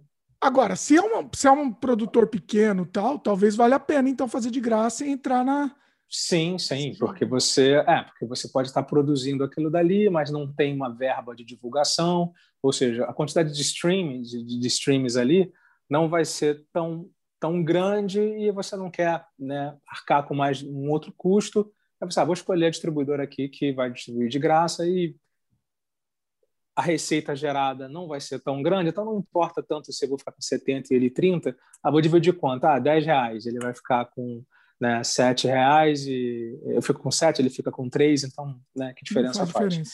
É. Né, agora, se você há uma receita de um milhão de dólares, né, vai fazer diferença né, um ficar com 700 mil dólares e o outro com 300 mil dólares, ou se optar por pagar 40 dólares, vou ficar com 900 mil dólares, né, e o serviço vai ficar com, com, com 100 mil dólares. Aí já faz uma diferença né, bem significativa. Agora, Aí falando do YouTube, ah, ah desculpa. Ah, é do YouTube. Que, só, só, só para não esquecer. Tá. Né? Quando você faz o upload para a música ser distribuída, ela tem um lance que é o, que é o Content ID. Né? E eles pedem para você, eles perguntam se você quer né, que a distribuidora gerencie o seu conteúdo também no YouTube e nas, e, e nas, nas redes sociais. Digamos que é, eu fiz uma música que não foi lançada, não foi distribuída nos, nos streaming. Fiz uma música, coloquei no meu site. Aí alguém baixou a música no meu site, eu, eu, eu não distribuí no Spotify, não, não, ela não passou por uma agregadora, tá só lá no meu site, alguém pega, faz um vídeo, coloca a minha música e o vídeo arrebenta no mundo todo. 5 bilhões de visualizações no mundo todo. não teve nenhum serviço de gerenciamento ali contabilizando que a minha música foi executada 5 bilhões de vezes. A receita, ela está indo, né, a monetização está indo para o autor do vídeo. E eu não sei, eu como autor da música, não sei o que está acontecendo e depois eu vou ter que me virar judicialmente para falar assim, olha, esse cara pegou minha música, está com 5 bilhões de visualizações e eles têm que ver uma forma aí dele dar a minha parte. Então, Isso tudo poderia ser evitado numa etapa que quando fiz a música, antes de eu colocar em qualquer, no meu site, colocar em qualquer lugar, eu faço a distribuição e ela vai para os streaming. Aí ela está protegida, porque o distribuidor ele tem tipo um serviço, tipo um Shazam, um algoritmo de inteligência artificial, que ele varre tudo. E quando ele encontra algum vídeo, digamos assim, digamos que, algum, que tem um vídeo no YouTube ou vários que tem a minha música, a distribuidora reconhece, ela manda um, um e-mail para o cara dizendo: olha, essa música é do Seedback, é, que está sendo representado pela OneRPM ou pela iMusic Corp, né? E a monetização vai, você não precisa tirar o vídeo, mas a monetização vai para aí. A monetização é, isso, toda. Eu não sei se tem um, um particionamento ou se ela é integral. O que eu sei é que a distribuidora faz uma varredura e ela reconhece e ela coloca um selo você vai reparar o seguinte: é, pega um vídeo é, feito que tenha pego uma música famosa, digamos. Vou dar um exemplo pego... melhor aqui, Cid. Sabe que isso aconteceu com o Carpe Diem. Sim, ex exatamente. Assim. Porque. É, mas assim, é, assim, como como é, é, um negócio muito muito pequeno tal, também não, não, né, eu ia até conversar com você, mas falei não, vamos deixa assim, não, tá beleza. É, não, não faz diferença, né? Mas está lá. Aparece alguma coisa no selo, você está falando? É, no... quando você vai lá, quando você vai no vídeo e você vai em mais, vai aparecer a informação. Se, se, você pegar um vídeo seu e colocar uma música do Michael Jackson, pode ser que derrube o vídeo, ah, tá aqui, ó. não. Ah, já, já te sem querer interromper, já interrompendo. No Carpe Diem. Tá aqui, licenciado para o YouTube por One RPM. Exatamente. Em nome de antífona. Por quê? Eu, eu demorei anos para pegar esse material e distribuir para os streaming. Eu estava focado mais no material feedback. Hum. Porque esse material do Antífona ele foi lançado em CD. A, mídia, e, e ele estava no YouTube, tem um álbum na íntegra, tem no SoundCloud, e não tinha nada né, nos streaming. Até que as pessoas começaram a perguntar: cara, você não tem as músicas do Antífona no Spotify? Eu falei: não tem. Falei, ah, vou pegar as master e vou fazer, né? E vou, e vou disponibilizar. E aí, tudo que tiver, mas só, mas só a partir de agora, o que ficou para trás, ficou. Ah, teve, digamos que até a data da inclusão de, de Carpe Diem nos streaming já tivesse tido, sei lá, 5 bilhões de, de, de visualizações. Ah. Não adianta nada. Para trás já ter morrido. Entendi. vai começar a, a One RPM vai começar a, a fazer essa varredura de dezembro, que foi quando eu fiz o upload, dali para frente, né? Porque ela representa o controle daquele fonograma. Né? Tá, faz sentido, faz sentido. Agora, ele. Porque assim, a gente sabe que o, que o YouTube paga uma merreca, né? Sim. Pra gente que produz, produz vídeo e tal, paga uma merreca por view. O Spotify paga um pouco mais, dá para ganhar alguma coisa ou também é a mesma coisa? É, é, é uma esmola aí? Dimitri, nunca ganhei um centavo de, de receita com streaming. Olha, nem, nem, nem com, com streaming, Spotify, nem... nada? Nada, nada. Nossa. Porque para porque você ter né, uma receita... Cara, tem, tem, tem, tem uma entrevista do Roberto Frejá, ele revoltado, que ele, tinha lanç... ele lançou uma música que teve, se eu não me engano, uma coisa assim na casa de milhões de, de, de audições no Spotify e ele recebeu acho que 15 reais. Nossa! É um negócio muito desproporcional. Né? Nossa. É, é, é, é, chega, a ser, chega a ser ofensivo, né? Vamos falar a verdade. Sim, sim. Porque assim, sim. eles estão ganhando milhões, né? Eles estão em cima do, do trabalho. Então, assim, é, é, é complicado. É complicado, né? É, e não tem como ficar fora, né? Tem isso também. Não, não, tem, não tem como ficar fora. Porque é, é como se, assim, é, é, a grande vitrine, né? Abraça então, e, e... Sim, é, o músico que é independente, ele tem que estar tá com a música dele ali no Spotify, porque se ele, se ele falar assim, digamos que o músico vai lançar um novo projeto e ele faz um site para ele maravilhoso, né, com design incrível, né, e ele bota as músicas só ali. Quando ele chegar né, no trabalho ou chegar no meio dos amigos e falar assim, pô, lancei meu álbum. Primeira coisa que vão perguntar é assim, tá no Spotify? Aí vai dizer, não, tá no meu site. Você sabe quantos que vão entrar no site dele? Ninguém vai ver. Se se bobear, nem a mãe dele. Ninguém ah, depois eu vejo, depois eu vejo lá, tá? Depois eu vejo. É, não... Agora, quando você fala que está no Spotify, e assim, e é, e é, engraçado, né, que quando a gente acaba estudando um pouco mais de, sobre divulgação, hum. é, você percebe que as pessoas têm um comportamento um pouco mais preguiçoso hoje em dia. Então, você hum. tem que mandar o link, você tem que botar assim, ó, tá aqui, né? Você tem que praticamente assim atravessar a tela do celular, né? E, e, e, né? e lá Aperta no play para pessoa. Né? Isso. Dá licença, me dá esse celular aqui, meu filho. Tal. Aí você bota a sua música, você pega o fone, bota no ouvido do cara, ouve e ouve a música toda, por favor. Tá? Não dá skip, não. Obrigado. Cobrando lá, volta... braço cruzado. Aí você volta, você volta para. Por isso que assim, você tem que estar freneticamente, né? Falando, né? E você tem que estar sempre ali dizendo, olha, lancei a música nova. É por isso que hoje, Dimitri, o cara não lança um álbum. Porque lançar um álbum, ele não vai gerar é, novidade todo dia. E hoje o marketing, ele precisa dessa coisa frenética, é o tempo todo. Você tem que ter assunto o tempo inteiro. Então, assim, falar só de música não vai dar conta.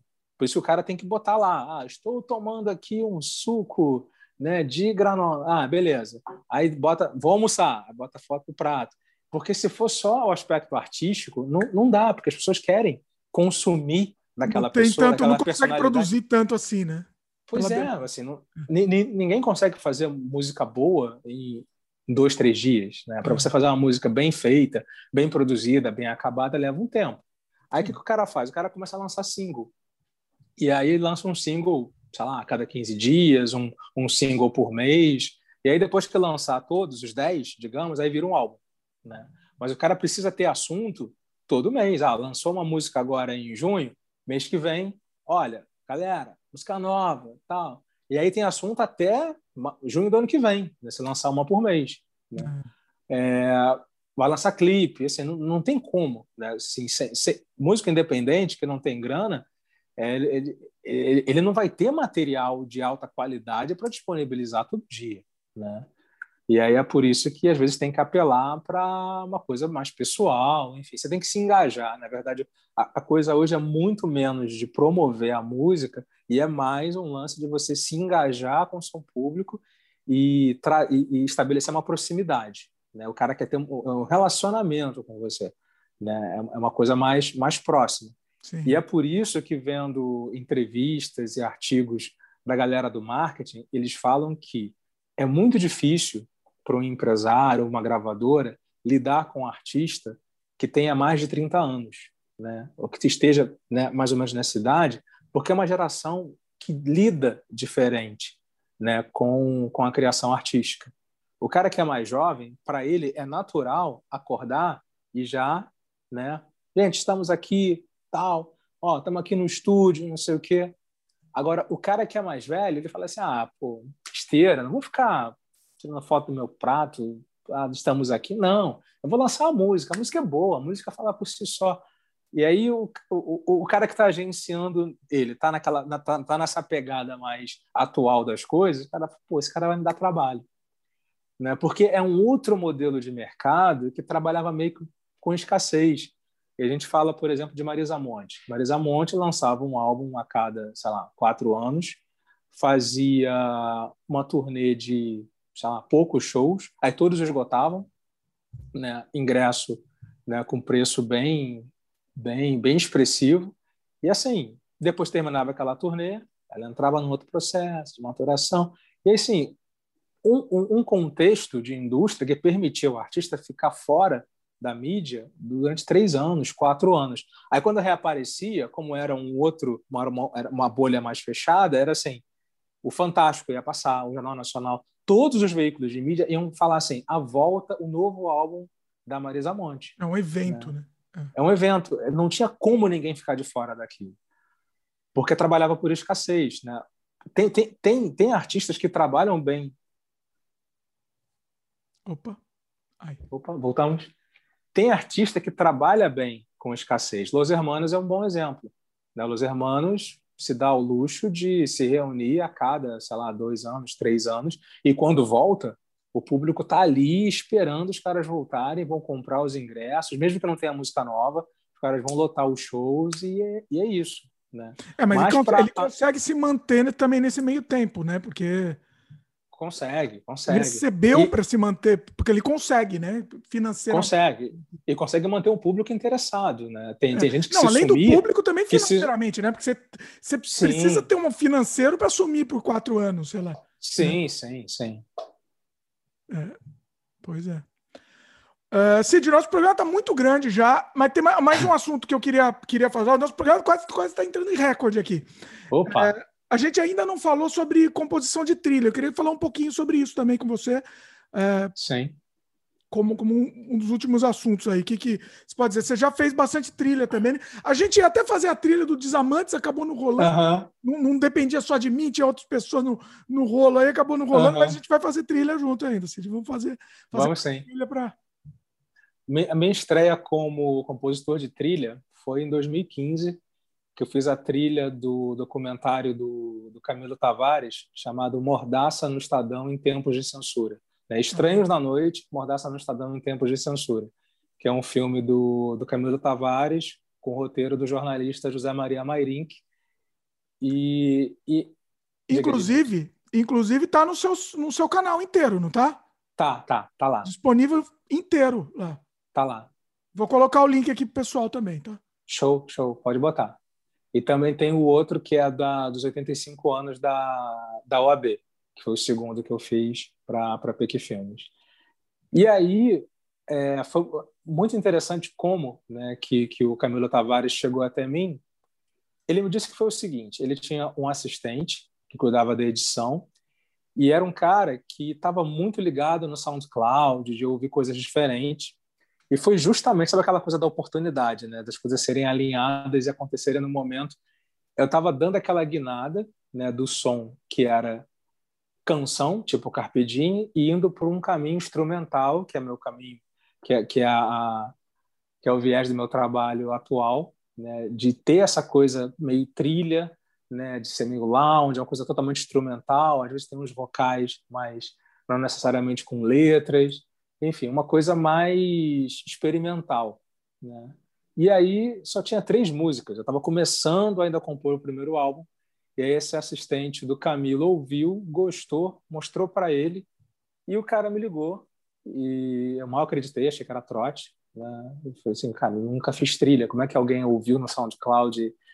E aí ele falou, oh, vou te mandar aí os, o, as cenas, e, e ele falou assim, tem a, a má notícia é que é para fazer logo. Né? É, é prazo é para ontem. Sempre é, né? Sempre. Porque, porque tinha uma questão, agora eu lembrei bem, tinha uma questão que era a seguinte: ele tinha usado umas músicas como marcação para o filme, como referência, que eram músicas que ele não estava conseguindo liberação de direito autoral, que era a música do Geraldo Vandré, era a música do é. Caetano, era a música do Chico Buarque, que tudo que ilustra era a trilha dos Trapalhões, eram coisas que ilustravam bem determinadas cenas do filme, mas que ele não obteve liberação. Então ele tinha que ter uma trilha original. Mas ao mesmo tempo eu tinha que é, dialogar né, um pouco com o original, né, para trazer o mesmo sentimento. Ou seja, não era fazer uma versão, muito menos um plágio. Era fazer uma música original, mas que trouxesse a mesma atmosfera daquela trilha original. E foi um desafio super bacana, né? É, sobretudo sobre, é, pelo, pelo prazo, né? Vamos lá, vamos fazer. E a oportunidade né, de estar trabalhando com, com, com trilha sonora foi incrível.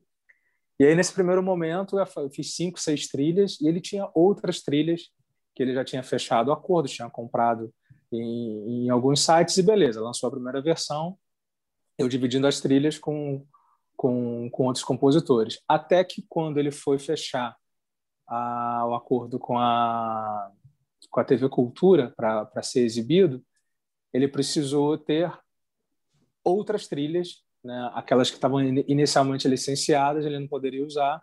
Uhum. E aí ele me, me contactou para eu fazer novas trilhas. Ele, eu lembro até, hoje que ele me ligou falando assim, cara, tem uma boa e má notícia para te dar. ele, ele falou assim, qual é a boa? Eu falei, ah, a boa é que você vai se tornar o único compositor das músicas do filme. Eu falei, bacana, e qual é a ruim? Você tem cinco dias para fazer. Eita! Né? Caramba! E aí foi... Mas foi assim, foi uma correria, mas valeu muito a pena. Foi, uhum. foi muito legal. E tive a chance de ir para São Paulo para ver a estreia do filme. Foi, foi, foi bem legal.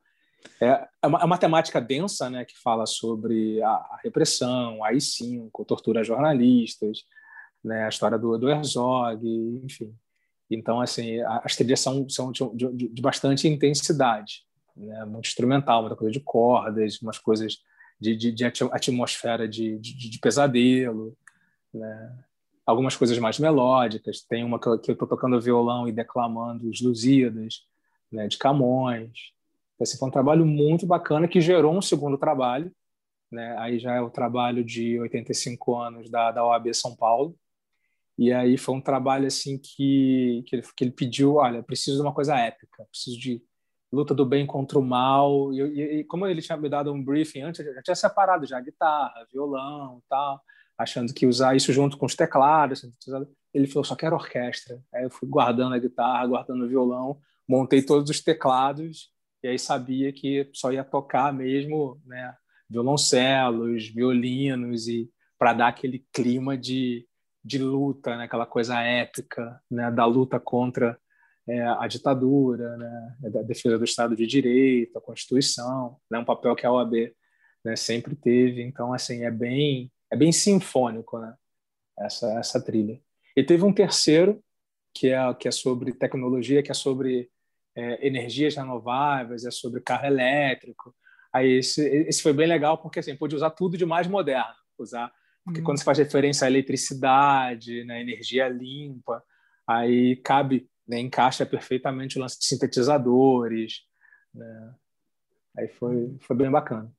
Muito bacana, muito bacana. E vamos logo, logo, vamos, vamos fazer mais coisa aqui, Cid. Vamos em breve. Tô, tô, tô com umas ideias aí também. Eu quero, quero depois conversar com você em off. Não vou falar aqui, não dá para falar. Show, show. Não dá para falar em on ainda, tem que ser em off a coisa. Mas vai, vai rolar muita coisa. E, e, e, vamos pensar nessa ideia do remaster do Carpedinho. Acho que tá, tá, acho que tá na hora de, de, de, retrazer ele aí. Vamos, vamos pensar nisso também. Que, que vamos sim. Ideia. Vamos, vamos dar uma nova vida aí para a turma do Carpedinho. Acho que vale a pena. Com certeza, Dimitri. Cid vai voltar aqui vai voltar no canal. Vamos, comente, o pessoal comente, inclusive, que outros assuntos vocês querem que o Cid volte aqui para a gente conversar. A gente faz mais um jabá aí para a gente encerrar, faz mais um jabá repetindo onde pode encontrar seu trabalho. Pessoal, tá tudo aqui no, no, nos links comentados, mas fala também, porque para quem está só ouvindo fica mais fácil. Show de bola. Cidback, né, na, no, nos serviços de streaming, Cid com, com Y. Né, tô, tô, tô no Instagram, meu perfil é cid.back, Cid com Y.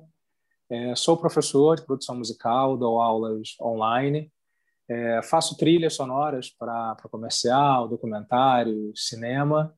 Sou produtor musical de, de bandas, cantores, faço jingles, é, trabalho também com, com marca, com identidade sonora, né, que, é o, que é o music branding. E, enfim, o link do site vai estar aqui, né? E tá tudo aqui embaixo. acessem o site e qualquer coisa que precisarem podem né, me mandar direct. É, Para quem quiser saber mais sobre os softwares de gravação, tanto pagos quanto gratuitos, eu tenho uma apostila em PDF de softwares gratuitos. Quem me contactar, eu, eu passo para vocês, né, com, com o maior prazer. E, e é isso, adoro debater né, e conversar sobre música, e quem gosta de saber mais do assunto, adoro bater papo sobre isso, pode me mandar mensagem. E é isso aí, tamo junto. E recomendo que vocês escutem as, as músicas do Cid, são muito bacanas mesmo. Inclusive, sim, essas, sim. A, a, a, nova pegada aí do Cid também, que está mais pro lado eletrônico, é muito legal mesmo, é muito bacana, vale a pena. Tem quatro, quatro, quatro, álbuns no, no Spotify e alguns singles. O primeiro álbum foi Iconical Helix, de 2016 né, que é uma pegada meio lounge, meio soft, soft eletrônico. 2017 tem Points, Points of a Closed Curve, que é uma coisa mais, como eu estava na pegada mais DJ na época, é bem eletrônico, bem pista. É, 2018 tem Darren Back Again, que traz muito da, dos resultados da minha influência de ter passado dois meses na Europa, é, absorvendo novas influências, conhecendo a cena alternativa. Esse é um álbum bem, bem legal. E tem o mais recente, né, que é o Kiss Me Goodbye, lançado agora no finalzinho de, de 2020, que, que é um lance mais, mais reflexivo. É bem trilha sonora, é, tem bastante cordas, é, violoncelo, é, é, violinos, tem bastante piano, né? enfim, é bem. Se você fechar os olhos, você vê um filme na sua frente. Olha aí, é, é inspirador até, pois é, boa, muito bom. Cid vai voltar, vai voltar aqui no canal. Vamos, vamos pensar em outros temas também. Muito bacana. Queria agradecer mais uma vez. Nossa conversa gigante aqui, hein? Foi, foi gigante. Ia, ia render tempo. mais ainda, ia render mais. Olha, quando a coisa tá boa, a gente nem percebe. Assim, para mim, a gente começou há alguns minutos atrás. Eu nem sei. Olha, pois é, aqui. Se, muito, ah, se, se deixar, bom. a gente vai embora. Então, vamos fazer um próximo. Dimitri, obrigado pelo convite. É, o papo aqui contigo é muito bom. Você é, é um cara inteligentíssimo, né? Que, eu, que eu admiro bastante o trabalho, a, admiro a sua sensibilidade artística e participar aqui do desse podcast é, uma experiência incrível e realmente vai ser para mim um grande prazer a gente é, ter uma nova oportunidade de falar de músicas, outras abordagens, né, falar de mercado, por falar mais de tecnologia do áudio, que eu sei que você é um cara que se interessa muito por tecnologia. É, enfim, vai ser um prazerzaço né, voltar a ter outro papo. Com certeza, sou fã do seu trabalho, você sabe disso já há muito tempo. E, e, a gente vai trabalhar, fazer muita coisa juntos ainda. E você vai voltar aqui no canal, com certeza. Logo, Show logo de bola. volta aqui, inclusive. É isso. Pessoal, queria lembrar pessoal, dar um like aí pra gente. Quem está assistindo, não esquece do like, é muito importante. Se inscreve no canal se ainda não é inscrito e clica no sininho de notificação também para receber as notificações de programas novos. Considere a possibilidade de se tornar membro aqui do canal e principalmente, mais uma coisa importante, divulgue esse programa, espalhe aí para o pessoal. Com certeza. Quanto mais gente chegar, para quanto mais pessoas a gente conseguir alcançar, a gente, é, esse é o nosso objetivo principal, né? Com certeza. mais uma vez, brigadão. Valeu. Valeu, pessoal, e até a próxima.